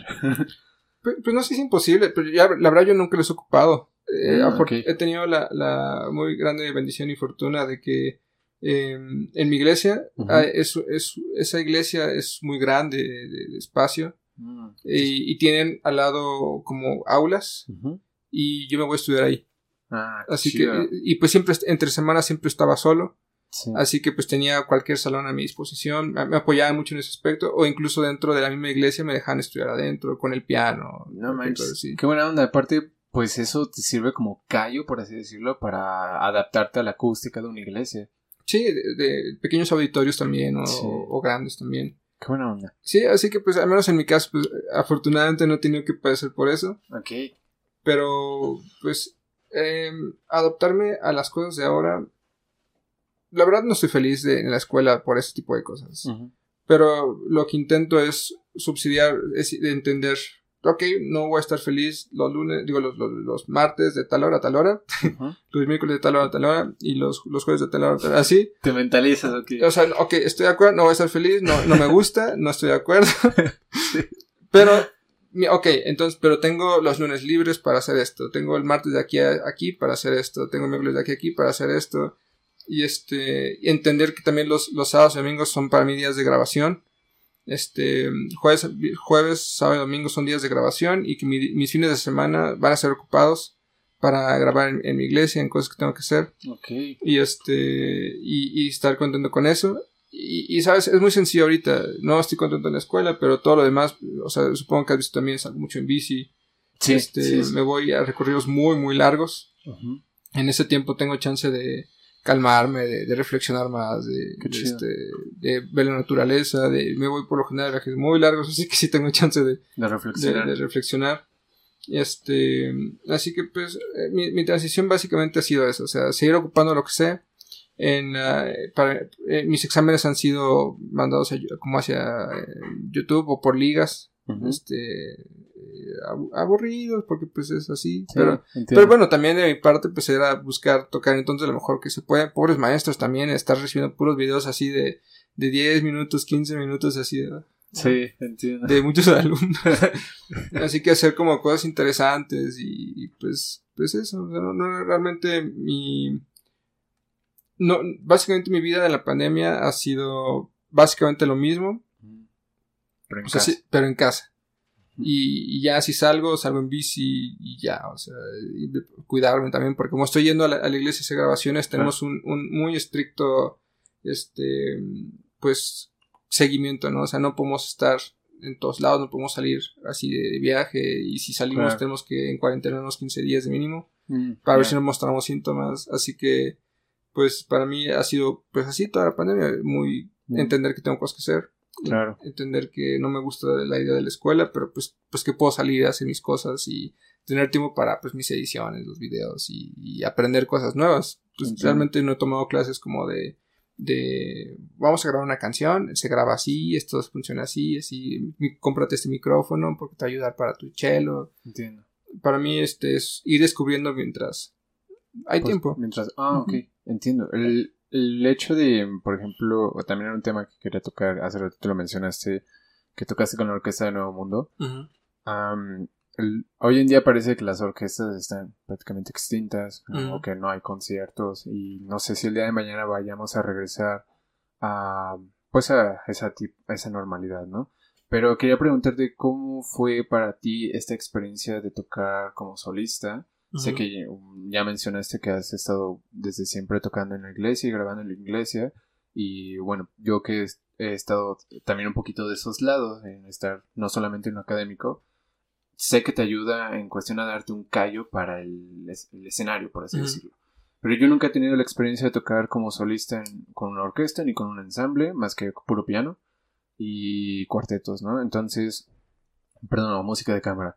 Entonces yo lo que quiero preguntarte es, ¿cómo ha sido para ti esta experiencia como solista a pesar de, digamos, todos los obstáculos que has tenido y, y, lo, y cómo los has superado? ¿Cómo fue para ti el tocar, pues, como solista con Nuevo Mundo? Tuve dos conciertos esa vez, este, en, en diferentes lugares. El primero fue en el centro, en un museo, me parece que era un museo. Este, y fue muy bueno, o sea, fue muy bueno. Que es el video que tienes ahí en, tu página web, ¿no? Sí. este, y el segundo día, este, fue muy malo. bueno, tampoco muy malo, es que... ¿Mismo lugar? No, fue en una, iglesia, luterana, una iglesia luterana. Ajá. Este, estaba lindo el lugar y todo, pero cuando llegué, este, yo respeto mucho las iglesias y vi que no había puse mi black hole y se iba así todo el Mi única opción era abrir el piso, pero yo no, yo no podía hacer eso. Así que puse el black, esperando lo mejor. Y, y de repente hubo un punto en que empezó a tocar después, el inicio muy bien, muy fuerte, muy, muy todo. Y de repente empieza, este, no me acuerdo en qué momento fue, pero de repente el, el black completamente se, se, va, ¿no? ¡Oh, qué estrés! Y, y, y, por más que intenté, ya no regresó al lugar. en, todo, en, todo, el resto del, del, concierto. Y fue difícil porque pues, me la pasé con el chelo así súper pegado. Y, y estaba tocando y ah, fue muy difícil. No, qué feo. Pero, pero mira, tuve chance también de entender. En primera tuve oportunidad de tocar como solista, que es muy, muy genial. Claro. Este, fue algo muy bueno. Eh, le agradezco mucho en su momento a este chico por haber invitado también. Uh, ¿Era Isaac? Isaac, creo. Sí, saludos a Isaac. le agradezco por haber invitado. Ahorita no, creo que no hablamos, pero pues, eh, este, le agradezco también. Este, fue bueno, fue, fue muy padre, fue una experiencia muy interesante. Afortunadamente, este, tuve ahí en ese momento, Nelly estaba conmigo también tocando atrás, eh, tocó eh, viola en ese concierto. ¿Nelly? Ajá. Y pues me estuvo apoyando también, fue, fue algo bueno. Este, obviamente mis papás estaban muy contentos. Fíjate, el único problema por lo que no me, no me, pude sacar de la mente y es como también un aguas para, para todos los chicos que damos clase. La única persona que realmente nunca me apoyó fue mi maestro en esa ocasión. Me dijo que qué horror, que y ni siquiera quería ir a eso, ¿no? Que, que no, o sea, que yo no estaba listo y no lo iba a estar y que no vale la pena que lo hiciera. Wow. Así que este, pues quién sabe, a lo mejor le agarró un mal día, no sé. Sí, puede ser. Así que este, yo, yo, o sea, tengan cuidado por, porque, o sea, si nuestros alumnos están con una idea, aunque a lo mejor le vaya mal, o sea, hay que ir, hay que estar, hay que estar como maestros, este, el, el día que hizo, este, Mouse audición en la Olin, por ejemplo, este, le, le, le, presté mi chelo para hacer la audición, estuve con él esperándome todo el mendigo rato ahí a, este, a ver a qué hora. A ver a qué hora. Y aparte creo que es una persona con apellido hasta últimos. Sí, sí, sí. Este, igual, o sea, hay que estar para nuestros alumnos y hay que ser muy cuidadosos con eso. Totalmente. Así que esa vez yo me acuerdo que estaba ahí pensando y, y empezó a tocar el, mi, mi, mi, pieza. son, es un compás de, de, de espera. Dos, uno, creo. Eh, ¿Era el, la, la en ambos casos? Sí, en ambos casos. Creo que sí es, un compás, ¿no? Y en ese tiempo de un compás tuve chance de pensar en todo, o sea, en todo. Vietnam aquí. sí. Y, y, me acuerdo y dije, y si sí es cierto y no estoy listo, y si esto, y si aquello, y mis papás están enfrente, mis amigos, muchas personas están ahí. El primer concierto estuvo lleno todo, este, mucha gente, y pues dije, pues también, o sea, ellos no entienden que es un solista, y así todo, todo en un compás, ahí todo, todo alucinado, ¿no? Pero de repente termina la, la última nota de, de, de, eso y empiezo a tocar y, y, todo empezó a fluir. Me acordé de, Aristeo, me acordé de, él tocando bien, bien macha, dándome la clase. Y este. Y, ya empecé a tocar y, me sentí muy bien, me sentí muy contento. Este, al día siguiente, eh, después vi el video y no salió tan mal como yo había pensado. O sea, sí, sí estuvo pesado y todo, pero lo supe llevar. Terminé todo así, oh, no puede ser. Entiendo. Y este. Pero, pero sabes que son experiencias. Yo, yo pienso, sabes, una, una pequeña eh, invitación. Este. Yo toda mi vida eh, fui cristiano desde chico. mis papás me llevan a la iglesia, este, y tuve chance de experimentar tocar todos los domingos, todo el tiempo. Muchas veces, este, pobres, empezaba a tocar cello y, me gustaba mucho Bach y tocaba la suite. sí. Ahí la uno. La uno, ahí, en la iglesia y, pobres. ya estaban hartos, ¿no? Pues, no hartos, o sea, no me salía tanto tampoco. O sea, ah, yo no tuve maestro hasta después de un buen rato. Entiendo. Pero, pero, pero, sabes, también la, la, en su momento la iglesia me ayudó a muchas cosas. O sea, ahí este, apenas justamente platicábamos con, con el papá de este Abril que te comentaba de todo lo que hicimos en, la iglesia. Yo hasta participé en obras de teatro, estuve ahí tocando todos los domingos. Em, a, a, veces pensamos que la iglesia solamente es como cosa de, de, religioso. Sí. Y, y, pensamos que, que Dios es un, es un ser que malo o, o, no sé, o que pues X, ¿no? Sí. ¿Sabes? La, espiritualidad es algo muy importante para nosotros como músicos. Entender que la música definitivamente es algo que no es tan fácil de, de explicar. Totalmente. Que solamente existe. Lo, lo, lo, Beethoven lo expresa como que la música es un, es un puente, una conexión entre, entre lo divino y lo, y lo, y lo, humano. Este. O sea, todos nuestros, nuestros ídolos de, de, la, de, esa época, pues escribían música para la iglesia, o sea, y, si... Pues ahí está Bach. o sea, Bach, ¿no? O sea, en todas sus obras, hasta el final, siempre expresar que solo a Dios la gloria, ¿no? Este, muchos músicos también, a lo mejor no eran como que muy seguidores de Dios, pero todos a fin de cuentas trabajaban para la iglesia. Creo que es importante también que nosotros entendamos un poco de eso también para poder entender, por ejemplo, yo, yo entiendo por qué este Bach se la pasaba en la iglesia trabajando. Yo, yo sí soy músico gracias a eso. Mm. Porque me la pasé toda mi, mi, niñez este, en la iglesia, tocando todos los días. A veces, este, incluso sí escribiendo cosas también para la iglesia. O sea, muy entendible. Yo, y entiendo por qué todos los días estaba ahí, porque todos los días y porque el compromiso. Ajá, este, el compromiso que tienes cómo cambia tu vida o tu perspectiva desde, en la música también. En la forma de interpretación. Así que creo que también es. O sea, no, necesariamente les digo háganse cristianos o algo así, nada parecido. Pero, pero sí que vayan y que entiendan el entorno. Hay muchas iglesias como los músicos. Este. Investiguen también para, para que vean otra perspectiva. Sí. Y este. O sea, muchas veces nuestro único acercamiento con eso es ir a tocar en huesos, ¿no? Este, en trabajos. En una boda. Una boda. Ajá de hecho, me parece muy buena observación porque al final de cuentas, eh, bueno, en el caso de nosotros, los chelistas eh, que tocamos a veces, o que para nosotros es como aspirar a tocar las seis suites, suites de cello de Bach de un centón en un solo día, eh, muchas veces se hacen en iglesias. Entonces, tomando un poquito el comentario que te hizo esa maestra respecto a tu experiencia como solista, em, se me hace muy curioso porque ¿Cómo, ¿Cómo le dices a una persona, ok, tal vez no tiene nivel, si así a tus ojos, eh, así lo quieres ver, ok, pero ¿cómo le dices que no tiene la experiencia como, como solista con orquesta si nunca lo ha hecho? Entonces, el no hacerlo va todavía más a apartar esa experiencia. ¿eh? Una vez que lo enfrentas, pues ya entiendes ciertos puntos, entiendes que durante un compás está, ya no debes de tal vez autosabotearte o estar pensando en tantas cosas, Igual ocurre en la iglesia o en otros recintos. Nunca vas a tener el, la capacidad de poder comprender, en, en, este caso tal vez Bach, por qué se la pasaba ahí estudiando o por qué pasaba, se la pasaba ahí trabajando si nunca te paras en una iglesia a tocar. Pues sí, aparte, por ejemplo, o sea, las iglesias son lugares que no están bien aprovechados. Sí. Por ejemplo, o sea, imagínate, a mí, este, Sí, claro, trabajo mucho en la iglesia y creo que también me he ganado un poquito la confianza como para poder estar estudiando ahí todo el tiempo, ¿no? Claro. Este. Em, y por ejemplo, em, algo muy importante justo de eso es que me dejan estar dentro de la iglesia, o sea, donde está el piano principal. Y este, y yo me he tomado en su entonces, en, el año pasado, antes de la pandemia, hace dos años, estaba todos los días encerrados, aunque sea dos horas o una hora, en el piano de esa iglesia. Wow. en el cual tenía oportunidad de, de pues, de escribir cosas mías, de, de expresar cómo me sentía a, partir del piano. Este, estar en un lugar encerrado así, pues obviamente ahí se dan lugares momentos especiales para poder componer tu música, para poder estudiar y entender.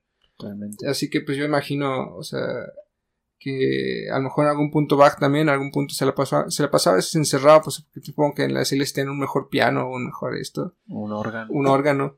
Este, pues ahí encerrado, estudiando, ver qué puedo hacer. Y, y, pues creo que son lugares aprovechados porque justo ahí es la mejor acústica, hay, hay espacio, o, sea, o sea, en las iglesias católicas, alguna vez hablé con una amiga y me dijo, es que sabes que hay un padre que, que creo que era chilista ella, no me acuerdo.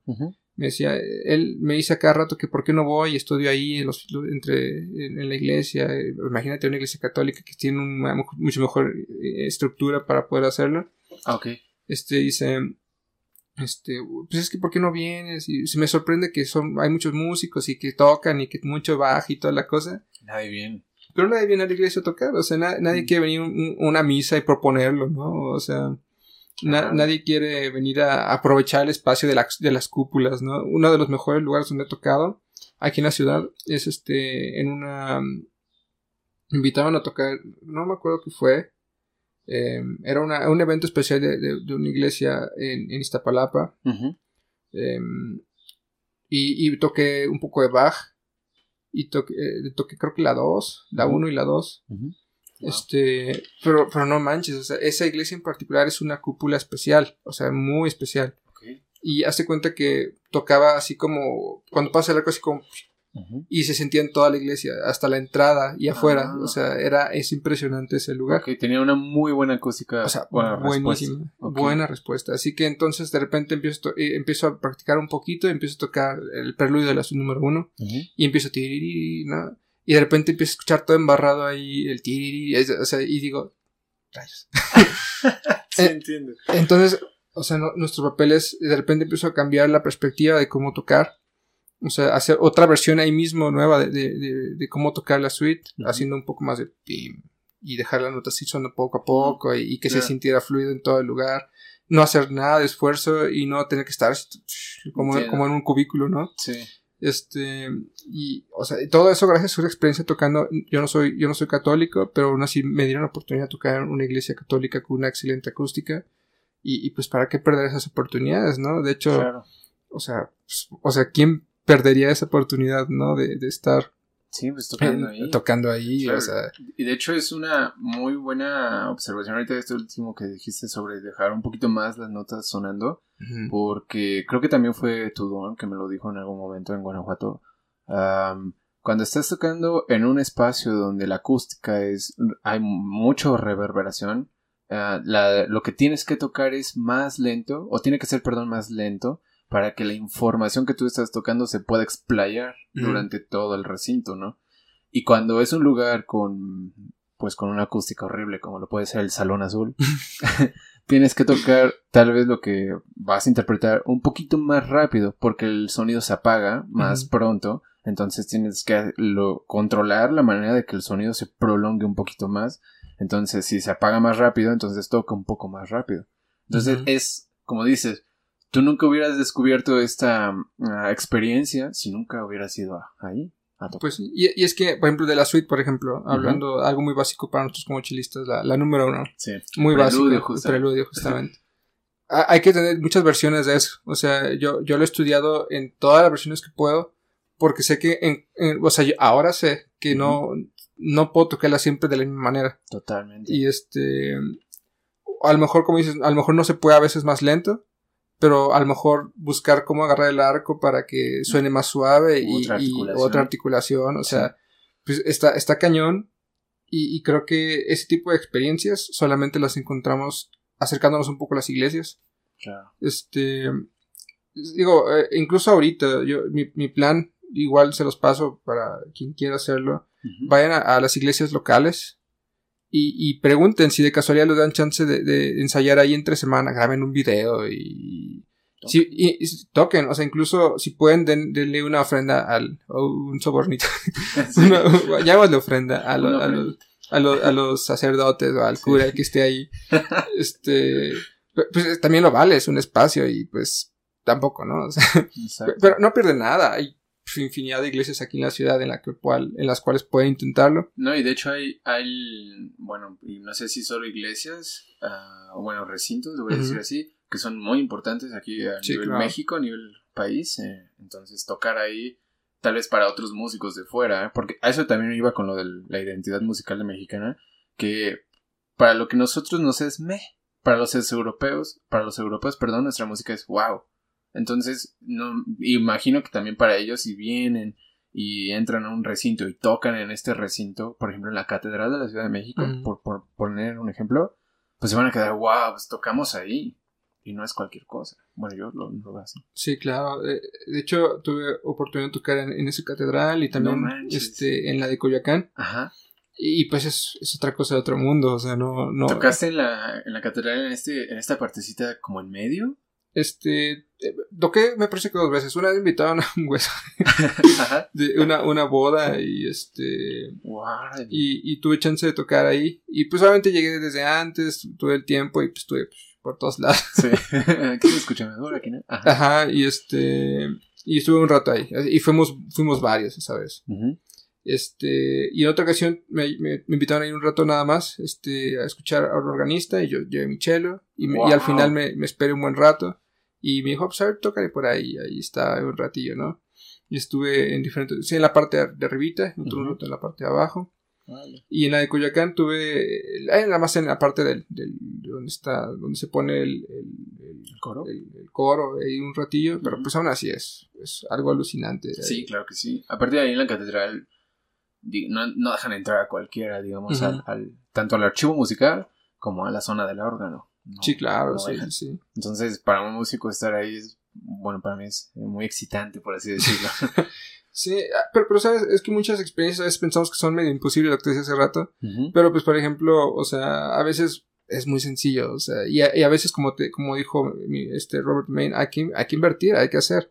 O sea, puede que ni siquiera es algo, algo bueno, pero el simple hecho de tener la experiencia por conocimiento de, tocar en una catedral y, entender lo importante que es, otro tipo de acústica, eh, o sea, tocar baje donde supongo que fue hecho la, música para tocarse, pues, pues obviamente pues es pues algo... tienes que ir a una iglesia a tocarlo. Sí, exacto. No, o sea, por más buena acústica que tenga un auditorio, o sea, no, o sea, tú tienes que ir, ya sea, yo pienso que a menos Bach está hecho para tocar en una iglesia o en la naturaleza. Mm. Este, ¿Por qué la naturaleza? Yo, yo, por lo que entiendo, desde mi espiritualidad, Como, como cristiano, este, nosotros entendemos que Dios se manifiesta de diferentes formas. Y una de esas formas es a través de la naturaleza. Este, de, de, los atardeceres, de cómo se ve todo impresionante, de lo, incluso de los desastres naturales. O sea, Dios se manifiesta a partir de todo este tipo de cosas. Es una forma de recordarnos a nosotros como hombres que existe Dios. Okay. Así que este, yo, Bach, en su momento, esos pensamientos es desde, ese entonces también. Y pues ellos tenían una oportunidad más de estar en la naturaleza porque pues antes no había tantas cosas como ahora. Claro, si no existía un celular. Exactamente. sí, entiendo. Así que ellos tenían oportunidad. Vi una vez un documental de, de, este, de Mozart y cómo escribía su música y, y, decía que se iba a una casa de campo y afuera se llevaba a, este, a varios músicos este, para poder escribir su música y ver cómo funcionaba. Y pues imagínate, escribir este Bach, este, sus, las suites de cello, por ejemplo, pensadas que a lo mejor las pudo haber escrito dentro de una iglesia, que afuera era, era un lugar monumental de naturaleza, ¿no? Pues como, como normalmente es la tierra sin, sin nosotros. Claro, sí, sin infraestructura. Y, y, luego irse caminando en su casa pensando a lo mejor en, lo demás, o, o no lo sé, caminando en la naturaleza. Claro. O sea, esa música antigua estaba muy pensada en paisajes, pensada en, campos largos, en estructuras impresionantes por la época en la que estaba hecha, ¿no? Por ejemplo, las construcciones barrocas, este, más adelante cómo ha ido cambiando la infraestructura, se nota a partir de la arquitectura también cómo ha ido cambiando la música, ¿no? Y este, o por ejemplo ya compositores más modernos que pasaron guerras y su música empezó a ser más... Claro, sí, más turbia. exactamente. Eh, así que entonces, pues obviamente pensando en Bach, ¿no? Este, yo, yo imagino que por las imágenes que he visto de las catedrales donde solía tocar Bach, este, pues que todo era verde. Hasta la fecha mucho de eso sigue siendo verde y naturaleza. Así que pienso que Bach tiene que ser tocado en la naturaleza también. para poder interpretar lo que o entender lo que ellos pensaban y por ejemplo un consejo que ven que les doy es este hay muchos lugares o sea cuando pensamos en irnos de vacaciones pensamos aquí en Cancún sí claro. Una playita no Acapulco sí. Acapulco. Este o lugares públicos no de, de, donde pues, todo, todo, es rico y donde hay buena comida y toda la cosa. Ok. pero por ejemplo váyanse a lugares también donde puedan encontrar un momento de soledad aunque sea peligroso a veces. Hace tiempo me llevó este un amigo a este al paso de Cortés, que es mm. justamente está el Iztaccíhuatl y está bueno el Popocatépetl y está el Iztaccíhuatl o como ah, sea y justo en medio es como el paso entre ah, entre ambos este existe ajá existe lo que se llama el paso de Cortés. Este no me sé bien la historia de por qué ese paso de Cortés obviamente supongo que tiene que ver con Cortés. Con Hernán. Sí. Y este y es un lugar muy bello, o sea, muy bello, de pura naturaleza entre dos volcanes. Mm. Con, con, campos de, de hierbas largas, que como hay mucho aire por allá, o sea, imagínate que, como en las películas que se ven todas las hierbas así con el aire así perfectamente. O sea, y tuve la oportunidad de, de, de, estar ahí, ver cómo, cómo es eso, y tengo muchas ganas de regresar con mi chelo y grabar algo ahí. O sea, imagínate grabar algo ahí, aunque, aunque sea como editado o, aunque sea este sí, pero convivir con ese entorno exactamente o, demostrar a través de ese entorno algo diferente no Entiendo. este o por ejemplo también tuve oportunidad de, ir con con este una con su hija y con Eli al, volcán de Nevado de Toluca mm. y, y adentro del volcán de, de los cráteres tocar wow. este Así, y pues es otra experiencia muy diferente. Las partituras se nos fueron volando así por todos lados. y este, pero tuvimos chance de grabar allá. Y pues es algo impresionante. O sea, es algo único estar ahí.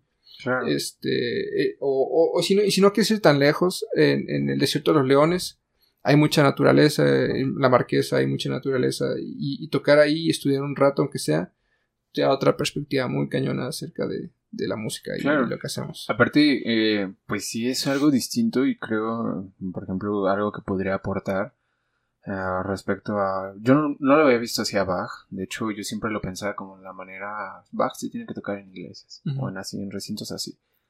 Um, pero esto que mencionas me parece muy chido porque también pues no, es muy distinto una acústica de una iglesia, por ejemplo, a la naturaleza, donde no hay nada de tal vez de rebote, donde estás tocando y de hecho he recibido consejos de si quieres estudiar un sonido, sonido más bien, y poder tener un sonido grande, gordo, puedes, pues más bien vete a estudiar afuera, donde no haya rebote. Entonces, salir de esta zona de confort que a veces pueden ser los cubículos, tu casa, e irte a explorar con tu instrumento, con, una extensión de tu cuerpo, porque así a veces lo vemos, me parece muy loco. Y de hecho, tocar en volcanes, wow, qué miedo. A mí me da miedo. o sea, que vaya a ser erupción o algo así. Pero, pues no sé, está chido. Mm. Ah, las veces, la vez que fuiste a este paso, ah, ahí no grabaste nada. No, solamente este. De hecho, pasó algo muy divertido. En primera, eh, como lo dices, eh, el volcán hizo una exhalación. Ah. Sería padrísimo, la verdad. Y este, tuvimos chance justamente de quedarnos una noche ahí. Ajá. Estuvo muy bueno. Porque, este, o sea, eh, en, el Paso de Cortés hay un, hay un lugar, hay varios como lugares de seguros, por así decirlo. Ajá. Este, digo, porque qué va a ser de seguro Este, hay lugares seguros y este, y ahí nos quedamos varias personas eh, acampando, por así decirlo, dentro de un lugar seguro. En la, yo, yo no pude dormir porque quería ver el volcán, me encantan los volcanes, quería, y me la pasé toda la noche viendo cómo era. En toda la noche, como un minuto, solamente un minuto, hubo una imagen clara del volcán. Porque todo el tiempo es aire impresionante, un poco de nieve, este, así todo, eh, escuchas el aire así súper fuerte, ¿no? Este, eh, en primera vez es como una experiencia fue padre, pero lo, lo, que pasó ahí fue que grabé videos, me di cuenta que hay mucho lugar para explotar, de, de tomar, es este, de, de, muchos videos muy agradables, este, de, de hecho, eh, o sea, tan, tan bueno está que, por ejemplo, mi papá trabajó con los, los de la película de Godzilla 2, Mm, y vinieron a grabar aquí a, este, a la ciudad y a, y a, algunas tomas de volcán de Popocatépetl. ¿En serio? Sí. Ah, no sabía. Sí, está bueno. De hecho, muchas películas no, no sabemos, pero casi mucho de las películas se filmado aquí en México. porque es muy barato. Es barato, sí. Es, es, muy barato y aparte pues está lleno, eh, o sea, México es una, me, lo dice Moni, es, es, un lugar que los europeos envidian porque hay de todo en México, o sea, y, y, es cuestión de horas, sí, claro. Sí, sí, claro que sí. Eh, en horas puede estar en desierto, en, otro, en otras horas puede estar en montañas con nieve, en otras horas puede estar en, en una selva, en otras horas una playita perfecta.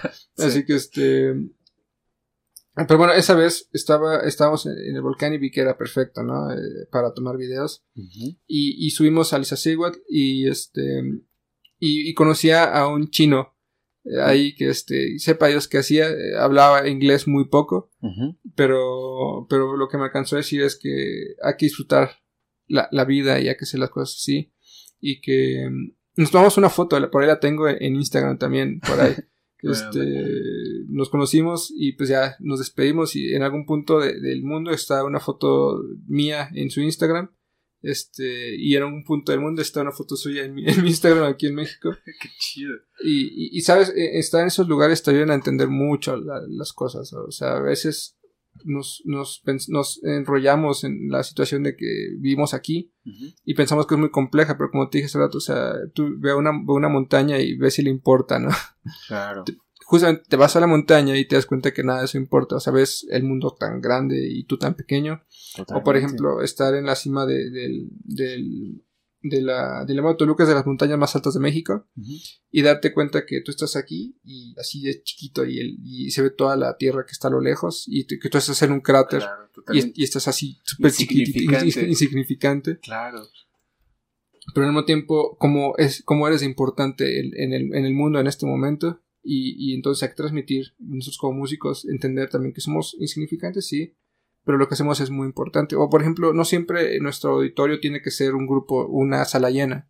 Claro. Sino, por ejemplo, imagínate tocar, imagínate tú este, preparando Bach muy bien, tipo, este, tiene las seis suites completas y decides tocar una y te vas al campo, a un lugar lindo que, que te guste. Imagínate un árbol con una banquita muy agradable y no hay sillas para los demás. Solamente, es más, hasta un tronco nada más para que te sientas tú, ¿no? Para ti. Y este, y, que se sienten un grupo de cinco niños y dos adultos, tres adultos, y que para ellos toques baja. En la naturaleza, frente a un campo donde no hay nada más que, más que ellos escuchándote a ti. Hasta se me enchinó la piel, ¿eh? Exactamente, o sea, a lo mejor ellos no van a entender, ok, él empieza con primer grado y después se va. Claro.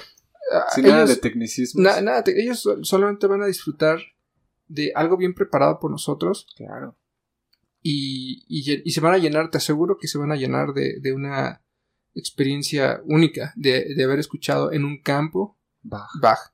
Y a lo mejor ni siquiera saben qué es, ¿no? Mm, a lo mejor ni siquiera saben qué es Bach. O, bueno, es difícil porque, pues, aunque sea en el mundo de repente, pero sí hay gente que no conoce quién es Bach.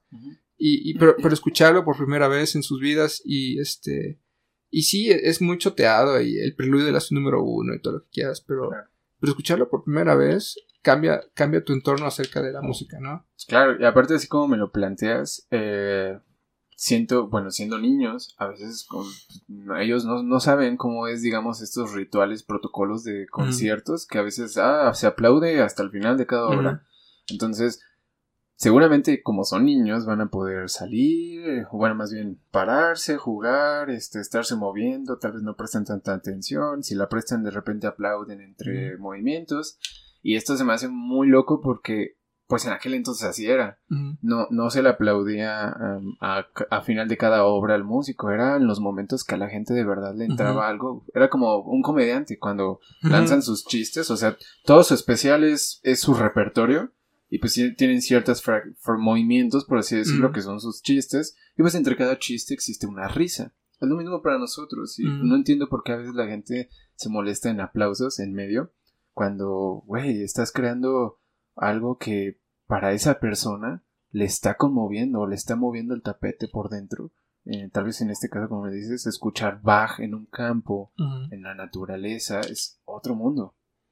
Sí, exactamente. Y es que, por ejemplo, de las veces que, imagínate, todas las veces que yo he hecho algo así, el, eh, al menos, de, digamos, si, si diez veces he hecho eso, enfrente igual con niños y así, y, y, no digo niños preparados, ni, niños cultos, ni nada, o sea, niños a veces incluso de pueblos, o sea, y, así, niños simplemente, ¿no?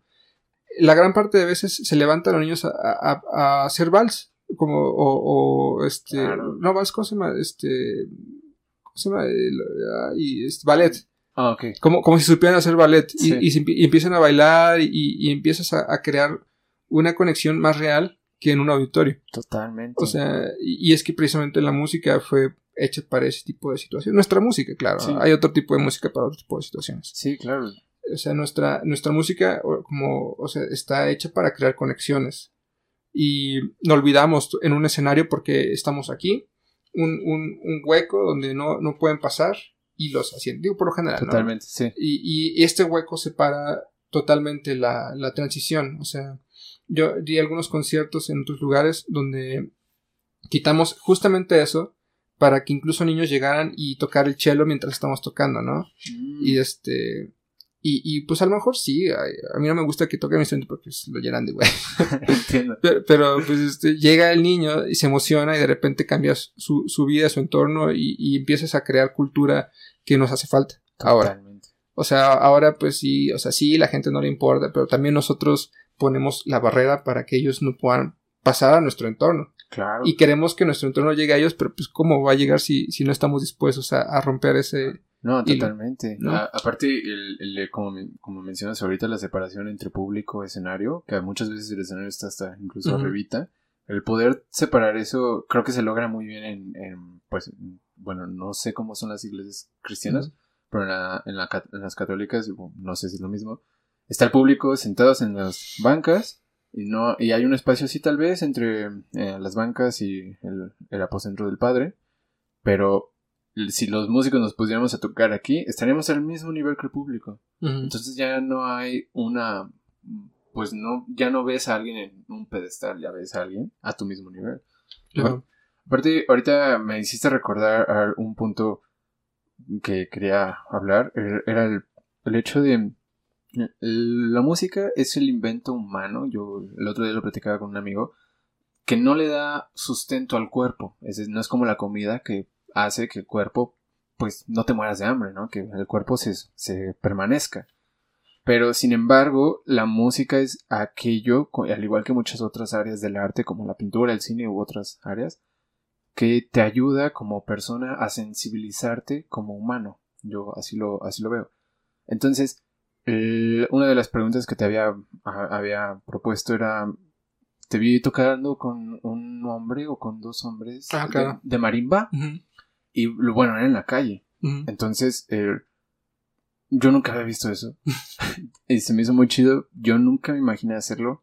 Porque, no sé, no, no, se me ocurría. Pero el hecho de poder ver a un chelista académico, eh, en este caso tú, tocar con personas de la calle que a veces nada más están tocando para sacar el dinero del día, se me hizo muy cool el no ver más bien que no hay que no hay barreras entre humanos, en este caso, que, tú tuviste, digamos, la, el, poder estar abierto, la habilidad de estar abierto, dispuesto a tocar con una persona que no sabe nada y que igual no quita que no podamos aprender de ello. Siento que esta falta de unión entre humanos, eh, pues hace más bien quisiera que, que, se eliminara, que, que pudiera existir más unión entre nosotros, porque al final de cuentas vivimos bajo mismo cielo es, justo lo que te dije, o sea, es, pensar en que nosotros tenemos que olvidar que somos más que otros. Mm, claro. O sea, si yo hubiera pensado, ah, pues es que, o sea, yo, o sea, chelista, con un chelo super cool y, y frente de dos que, no, que nada más tocan marimba, o sea. Sí.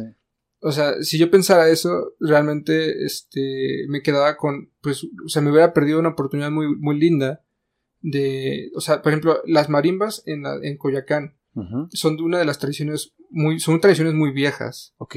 O sea, de, son cosas que, que, igual que con esa maquinita que le dan vuelta y va sonando la música. Sí, el, el pianillo, el organillo. El organillo, algo así, sí, exactamente. O sea, son, son tradiciones muy viejas, son tradiciones que, pues, oye, pues, o sea, yo quiero formar parte de una tradición en México, ¿no? No, no nada más, este, porque soy músico significa que, o sea, de, músico académico significa que, pues, o sea, yo tengo que ser mejor y todo orquesta. Y, sinceramente fue muy divertido porque a lo mejor ellos no saben mucho de música, pero, pero te juro que estábamos ahí y este, tocando este, 100 años, por ejemplo. Y este, y, es que empieza con, como una anacruza, ¿no? Con, con, una anacruza con Rit y que así lo pensamos. Y yo está empezando eso y ellos están haciendo la, la tensión. Ahí, tira y ahí empiezan con pero, pero, ellos lo sabían, o sea, por intuición propia lo sabían, por, por, por medios, o sea, y, no era necesario. sí, y, y, no era necesario que, o sea, no practicamos antes, no, no hicimos como ok, vamos a practicar una semana, la siguiente semana aquí nos vemos para... Claro. o sea, es, es justamente digo, no, olvidarnos del prejuicio que nosotros somos más que otros músicos. Y este, y pues, o sea, simplemente ellos hasta yo siento que los, yo los seguía más bien a ellos de repente, ¿no? Claro. O sea, ellos eran lo importante y yo solamente los fui a complementar un poquito. Y este... Aquí no sentiste el, el digamos, la, la, yo le llamo el obstáculo, que a veces por estar aprendiendo cosas académicas, pues es complicado tocar con personas que no conocen de lo académico. Pues sí. E, es que como te digo, yo, yo empecé así, o sea, yo empecé, yo, soy músico de calle, por así decirlo, o sea, no, yo no soy, yo no empecé sabiendo de una orquesta, sí, supe que existían las orquestas, por eso me gustó el cello, pero pues, o sea, yo, yo aprendí de los chelos por este, o sea, grupos personales o, apocalíptica y, este y después enterarme que el chelo forma parte de una orquesta y, y, pues es que también vale la pena desaprender a veces eh, de las cosas que me han dicho o sea las cosas más difíciles no es aprender sino desaprender cosas así que hay que desaprender que nosotros este pues sí somos de orquesta sí es, es impresionante no, no le voy a quitar el hecho de que eh, tocar una orquesta es impresionante o sea eso es claro. o sea eso es algo impresionante, la música de orquesta es impresionante y no, no le quito ni un poquito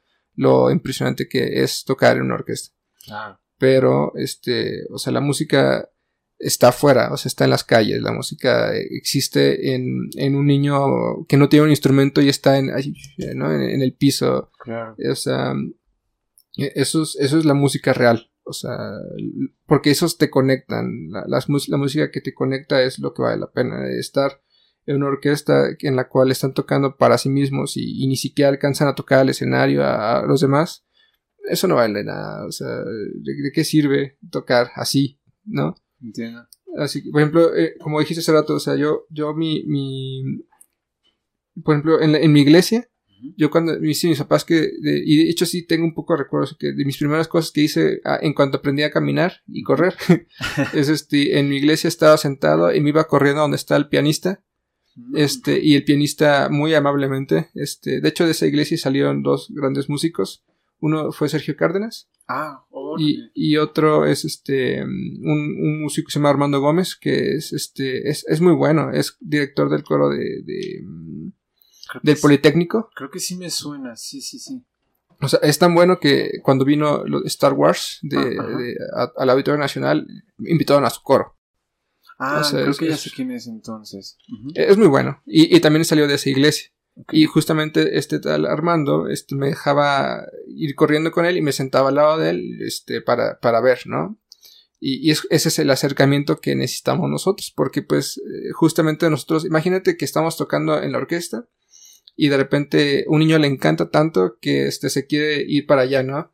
Y, y, de repente el director lo voltea a ver y, se enoja, ¿no? Y pues pobre niño reñado, nunca más.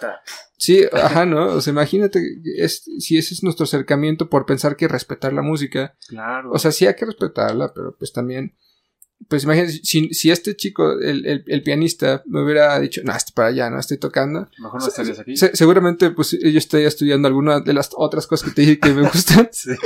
Y, y, tal vez hubiera estado bien, pero también seguramente, o sea, en otras carreras existe eso, ¿no? De, ah, pues yo quiero hacer esto y pues hasta para allá, ¿no? Entiendo. Así que entonces, la, la, música verdadera no está precisamente en las orquestas, está tocando en, en la calle con esas personas.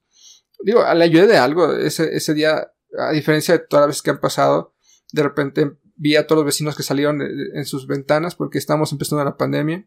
Ahí en la de la marimbita. Ajá, este, salieron de, sus ventanas de todos, de todo alrededor de la calle. Afortunadamente yo pienso que se escuchaba bien el chelo porque de otra forma no. Sí, claro. Este, salieron todos los vecinos de, ahí de, la, de la, de la, de sus calles, de, sus casas, perdón. Y salieron y aplaudieron y todos le empezaron a dar más música, más música, más dinero a, estos de la marimba. Ah, qué chido. Y este, y pues bueno, o sea, si nosotros podemos ayudar a veces a, este tipo de cosas, pues sí, es adelante, ¿no? A mí me ha tocado, por ejemplo, varias veces eh, escuchar que está tocando acá afuera el de la trompeta, el del tamborcito, ya sabes. Y la gente dice, ay, no, que ya se cae, que ya, que ya se vaya a otro lado, le doy 500 varos y que se vaya, ¿no? Pero es decir, oye, eh, bueno, si le das 500 varos, eso va a hacer que se quede. Pero, claro. totalmente. Pero pero el, el, hecho de poder comprender en qué pie, en dónde están ellos parados y tú no ser, bueno, hablando como músico académico, poderte quitar esa etiqueta de músico académico y que todo lo tenemos que respetar y que solo es todo aquello en las salas de concierto, está muy chido porque así te das cuenta, como por ejemplo hace rato que mencionabas, en ponerte un poquito en el contexto de las obras con los compositores en el ámbito de tal vez Bach meterte a una iglesia para entender bien la obra y entender a Bach. Lo mismo con estas personas. Para poder entender lo que ellos están haciendo y por qué lo están haciendo, tú debes de pararte ahí. Y me, me suena muy loco el hecho de que, bueno, yo no sabía que la marimba en Coyacán era una especie como de tradición. Entonces, el hecho de que de estarla escuchando tal vez siempre o seguido y de repente un día con un chelista, wow, es, sí cambia la cosa y te, te das cuenta de que las personas realmente no están hartas de la persona que está tocando acá afuera. Solo no saben, no conocen. Un pensamiento interesante y es muy sencillo de ver. Ajá. La gente no es que no le guste las orquestas y que no les guste la música clásica. A nosotros no nos guste a donde está la gente.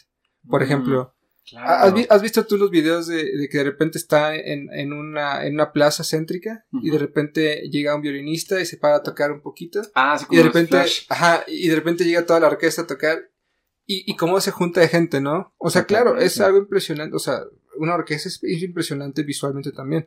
O sea, es, es, estético, somos, somos una obra de arte que toca música. O sea, yo, yo desde mi punto de vista, cuando por ejemplo les, explico a mis alumnos de cómo es que hay, hay que tener una posición de, de, en nuestro instrumento, mi forma más sencilla de decirles es, ok, miren, ustedes este, véanse en el espejo y vean cómo se ven Claro. este, y ahora les pongo una, una foto de, de, de, algún chelista, de algún músico por ahí. Véanlo cómo está. Incluso los músicos de rock. O sea, los ves y las fotos que les toman todo el tiempo están súper impresionantes y entiendes, ¿no? Sí. O sea, nosotros somos, este, como si, si de repente nos hicieran un, un screenshot, somos, deberíamos ser artísticos, vernos artísticos. Claro. Así que si tú quieres tener una buena postura, ven, vete en el espejo y si no te ves artístico, no estás haciendo algo bien. Claro. Si, si te ves tenso, no estás haciendo algo bien. O sea, nosotros tenemos que vernos como si fuéramos una pintura elegantes, bien. O sea, aunque tengamos ropa, un short y una playera, de, pero... No menos. Sí, este, pero, o sea, imagínate, imagínate incluso, este, totalmente sin ropa, pues totalmente sería mucho más artístico la cosa, ¿no? Y con un instrumento y una pose llegadora, pues, oye, Sí. Pues, pues eso se vende, se vendería pues padrísimo, Muy ¿no? fácil también. Este.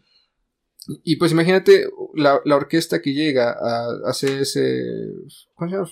Flash move. no? Creo que se llama flash move ese tipo de acciones. Este. Pues imagínate, llega un violinista y ya por sí, ya con uno solo ya agarras atención. Este, y de repente llegan dos, llegan tres, llegan cinco, llegan diez. Fagot, ahí. Uno de los que más me han gustado es de la novena sinfonía que, que llega una niña y, y de repente le, le, suelta dinero y el contraste se levanta como si fuera un muñeco, por, como porque le pusieron monedas y de repente empieza a tocar la, la, la novena, el, el, tema principal ¿no? de, de, la novena sinfonía que todos conocemos y este y de repente empiezan a llegar más músicos, más músicos. Ese es mi favorito, me parece que es en Alemania. Sí, creo que sí, creo que sí lo he visto. Y este y pues imagínate, también he visto este tipo de cosas de, de mariachis con orquesta eh, aquí en la ciudad, en otros países, en, en España. Este, yo, yo he visto mucho este tipo de cosas porque a la gente le gusta. O sea, si nosotros también no tenemos público es porque nosotros también no queremos acercarnos. Imagínate que ahorita agarremos este con cubrebocas y todo, ¿no? Sí. Este, nos, nos agarremos a, a la Osjoy, ponle, ¿no? O la, la, orquesta de la superior, cualquier orquestilla, o un grupo de amigos de, de eso, ¿no? Este, nos, nos vamos a, afuera de las calles, de algunas calles, este, con toda la precaución posible, este, y de repente nos vamos, a, tocar, todos saldrían, todos saldrían a escuchar. O sea, porque no sería normal, porque sería romper con, con el estereotipo, y es que, pues, o sea, imagínate, sería impresionante de repente ir al Zócalo y ponerse a tocar un ratito ahí. O sea, sí, tenemos tales problemas del momento. Claro. Hay que hacer las cosas siempre bien. Pero pues, si ahorita nos, si por ejemplo, aquí en tu, en donde vives tú, ¿no? Si de repente traes a, una orquestita de, amigos y empiezas a tocar enfrente, mira, van a salir. Sí, estoy seguro. Aparte, creo que sí es necesario porque, bueno, no sé si a ti te ha pasado, a mí me ha ocurrido dos veces, si no mal recuerdo. Eh, la primera fue en un concierto de las Joy, precisamente, en la Silvestre. Y ya ves que a veces a conciertos de la Joy o de la Filarmónica llevaban a alumnos de la preparatoria. O no sé si también de otras escuelas secundarias o algo así. Porque se acercó una mujer con alumnos, bueno, con un par de alumnos que no eran de prepa, eran más pequeños. Y me dijo, oye, ¿te puedo hacer un par de preguntas? Y yo, sí, adelante. Y una de estas preguntas fue, eh, o más bien una observación de, dentro de estas, fue que Qué bueno que están haciendo esto gratis, porque a veces para nosotros, para la comunidad, para el pueblo, algo así mencionó, es difícil conseguir boletos para estas situaciones, porque, perdón, para estos eventos, porque son caros. Y yo, ah, yo no sabía eso, sinceramente. Y me dijo, es, es muy chido poder eh, acercarse de esta manera y acercar a los niños. Esa fue una. La segunda fue eh, después del terremoto del 2017 eh, ya no sé si supiste que se hicieron como unas especies de brigadas para llevar música a ciertos albergues. Mm. la perdón, la Olin hizo una. Yo estuve. Y recuerdo que estábamos, íbamos apenas a tocar en un albergue ahí en, en, la Condesa. Si no me, ah, y, nos sacaron. Tú estabas Yo fui también. Sí. sí, también fui. No nos dejaron tocar adentro. Y tuvimos que tocar en un, como afuera, ¿no? Sí, sí es cierto. Tú también estabas. No, no sé si escuchaste, güey que, que una señora me dijo a mí, eh, ¿qué están haciendo? Yo le dije, señora, pásale. Y, y me respondió, no, es que esa es música para ricos.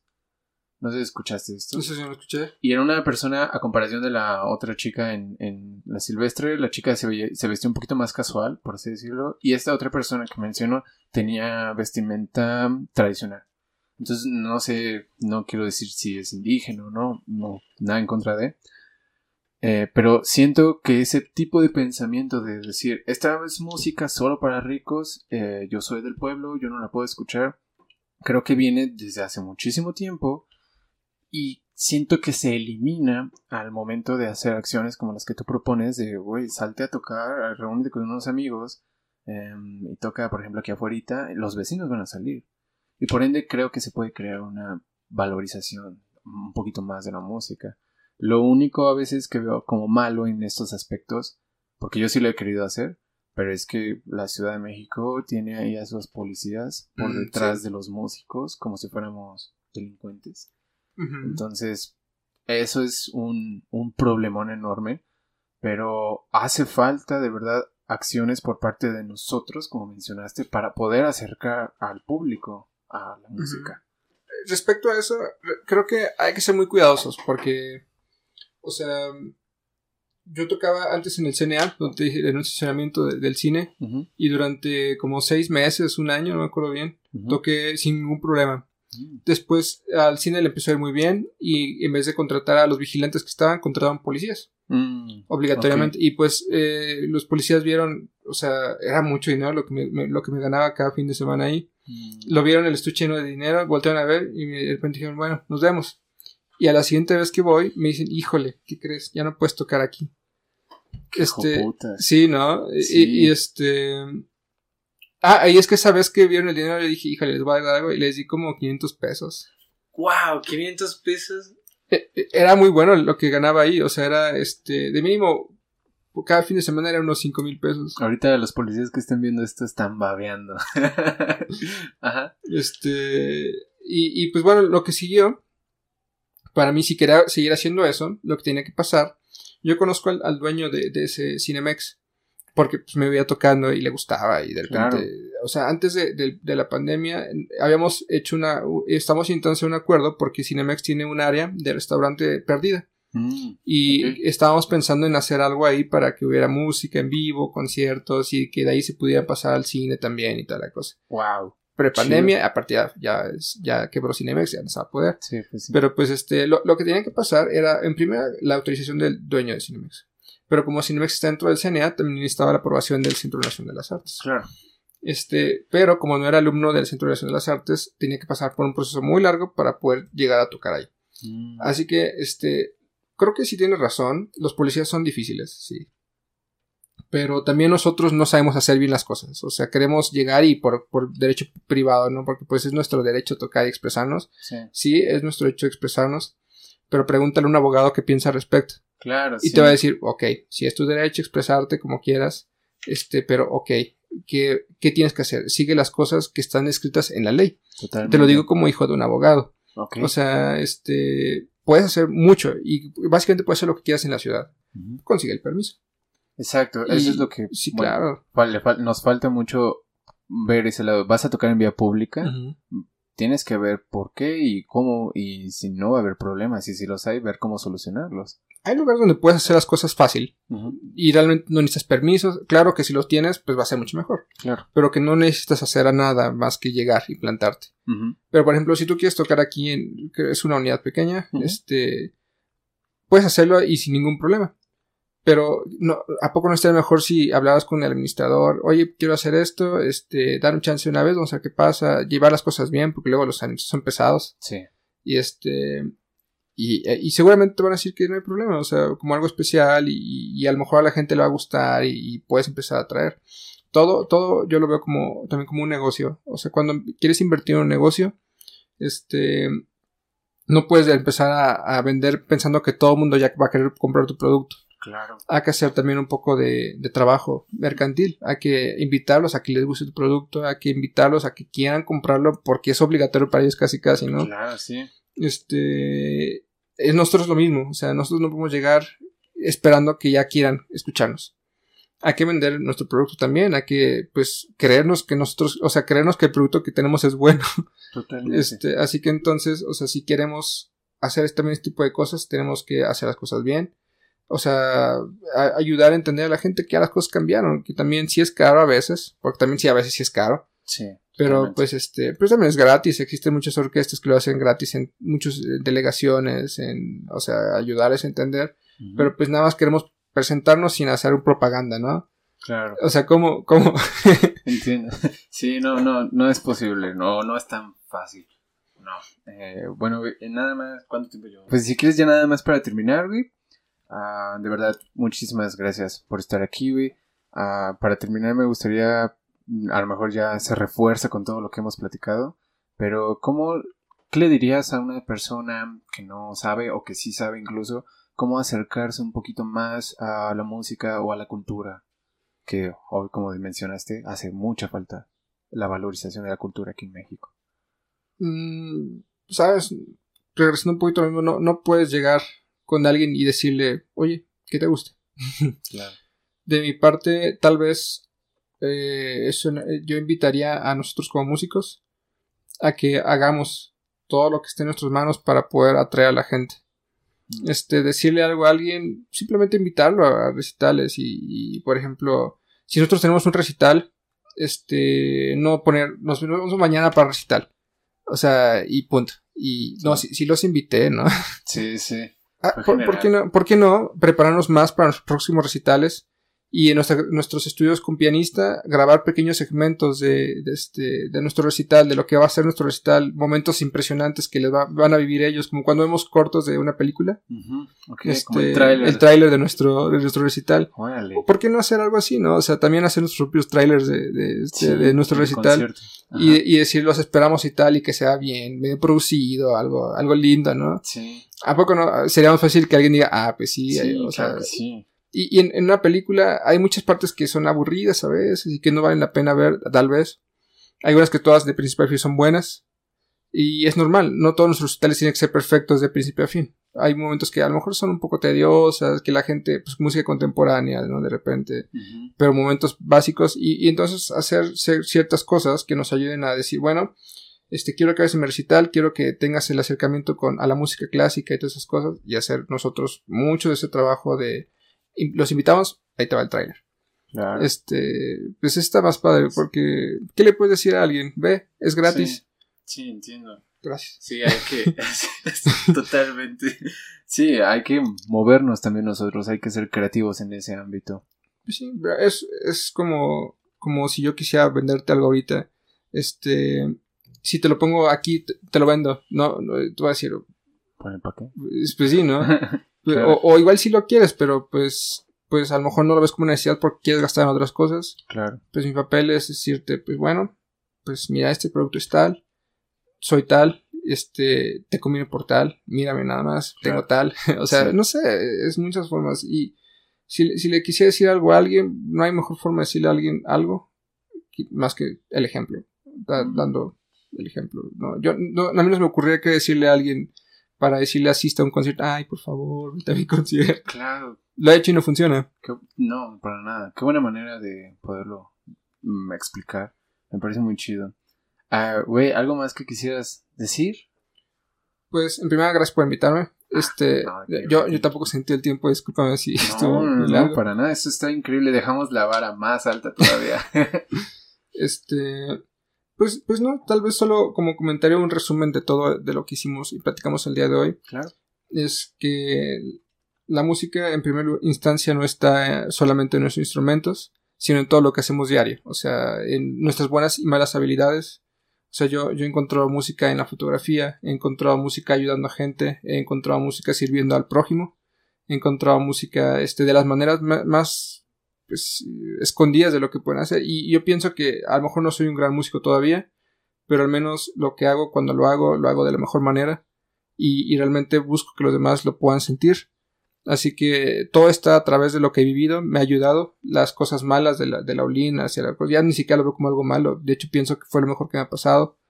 Porque me hizo encontrar con tantas cosas, tantos maestros, tantas experiencias, madurar también entender que no soy una víctima, también entender que pues hay que esforzarse más, simplemente. Y, eso, es, eso, es, como un resumen, esfuérzate, sé sabio, este, encuentra el verdadero entendimiento de por qué hacemos las cosas, de entender que no somos más que otros músicos. Eso es, todo lo que puedo, que puedo decir, ¿no? Que no, que nuestro trabajo es muy grande y que si nada más queremos las cosas fáciles nunca van a funcionar. Totalmente. de verdad, muchísimas gracias, Shalom, por haber estado aquí, por haber venido y compartir todo tu conocimiento eh, de las experiencias. Y pues nada, a la gente que está escuchando esto en Spotify o en YouTube, pues dele like, compártalo, pícale a todos los botones. Eh, no sé si quieres dejar tu contacto para si alguien quiere buscarte o algo así. Pues aparezco tanto en Facebook como en Instagram como Shalom Novajek o, o Shanova o algo así. igual Ahí Ahí va a estar en, en, la descripción, aquí va a aparecer. Y pues nada, de verdad, muchas gracias, güey. Y pues ahí nos estamos viendo. Cuídense. Bye bye.